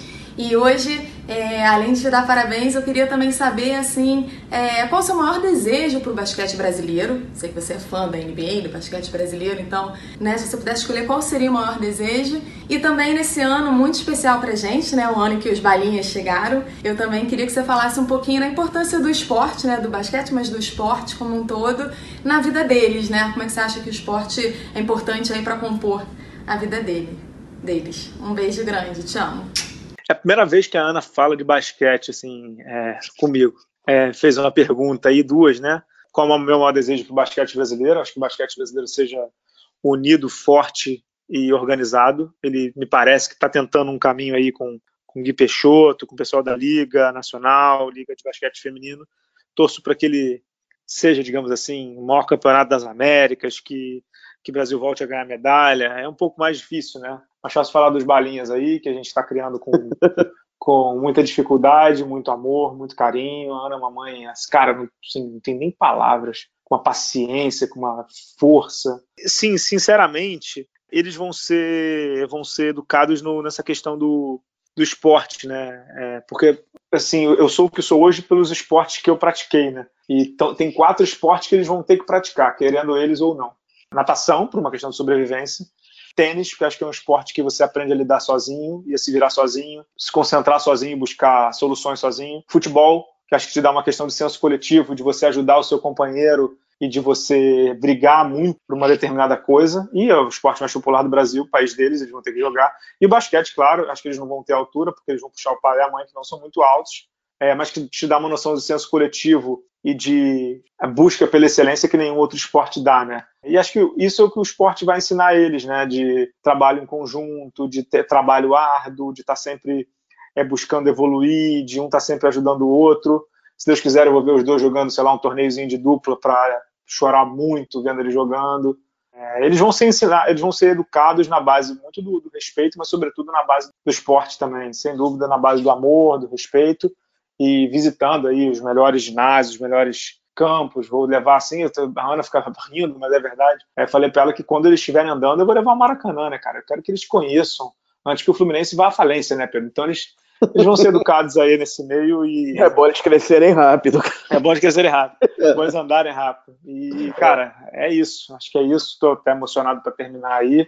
Obrigado aí, Amorim, pela edição. Obrigado a você, Pedro. Obrigado, Ana. Obrigado a todos que participaram. Não vou falar o nome de todo mundo aqui, vocês já ouviram. Porra, 10 anos de blog, eu não sei nem o que falar, cara. Sou muito feliz com o que eu faço. Faço do jeito que eu, que eu quero, do jeito que eu imagino o mundo, entendeu? Faço porque eu amo, faço porque acho que é necessário faço do meu jeito, faço de um jeito independente, não faço para ter amigos, eu faço porque acho que jornalismo é uma profissão solitária mesmo e que você tem que fazer para mexer em feridas, ainda mais no Brasil, a gente não escreve sobre NBA, então tem defeitos você tem que escrever, tem defeitos você tem que lidar, e cara, essa é a minha maneira de ver o mundo e sei lá, são 10 anos fazendo assim e acho que tá dando certo, né? Tá dando certo, cara, como eu falei, os primeiros 10 anos, 10, vão ter 20, 30, vamos em frente, cara. Que nem aquele do LeBron, né? Quando o LeBron vai para Miami, né? Not one, not five, six. Isso não deu muito certo, não, cara. cara, obrigado, Pedro. Obrigado por tudo. Desculpa que a gente não colocou as perguntas aí. Vieram muitas, acabou que algumas a gente não colocou. É, obrigado, obrigado a todos. Espero que vocês gostem desse. Isso não, não é um programa, isso é um documentário, né? Voltamos semana que vem, Pedro? Voltamos semana que vem. Parabéns, Bala. Obrigado, pessoal. Até a próxima. Tchau, tchau.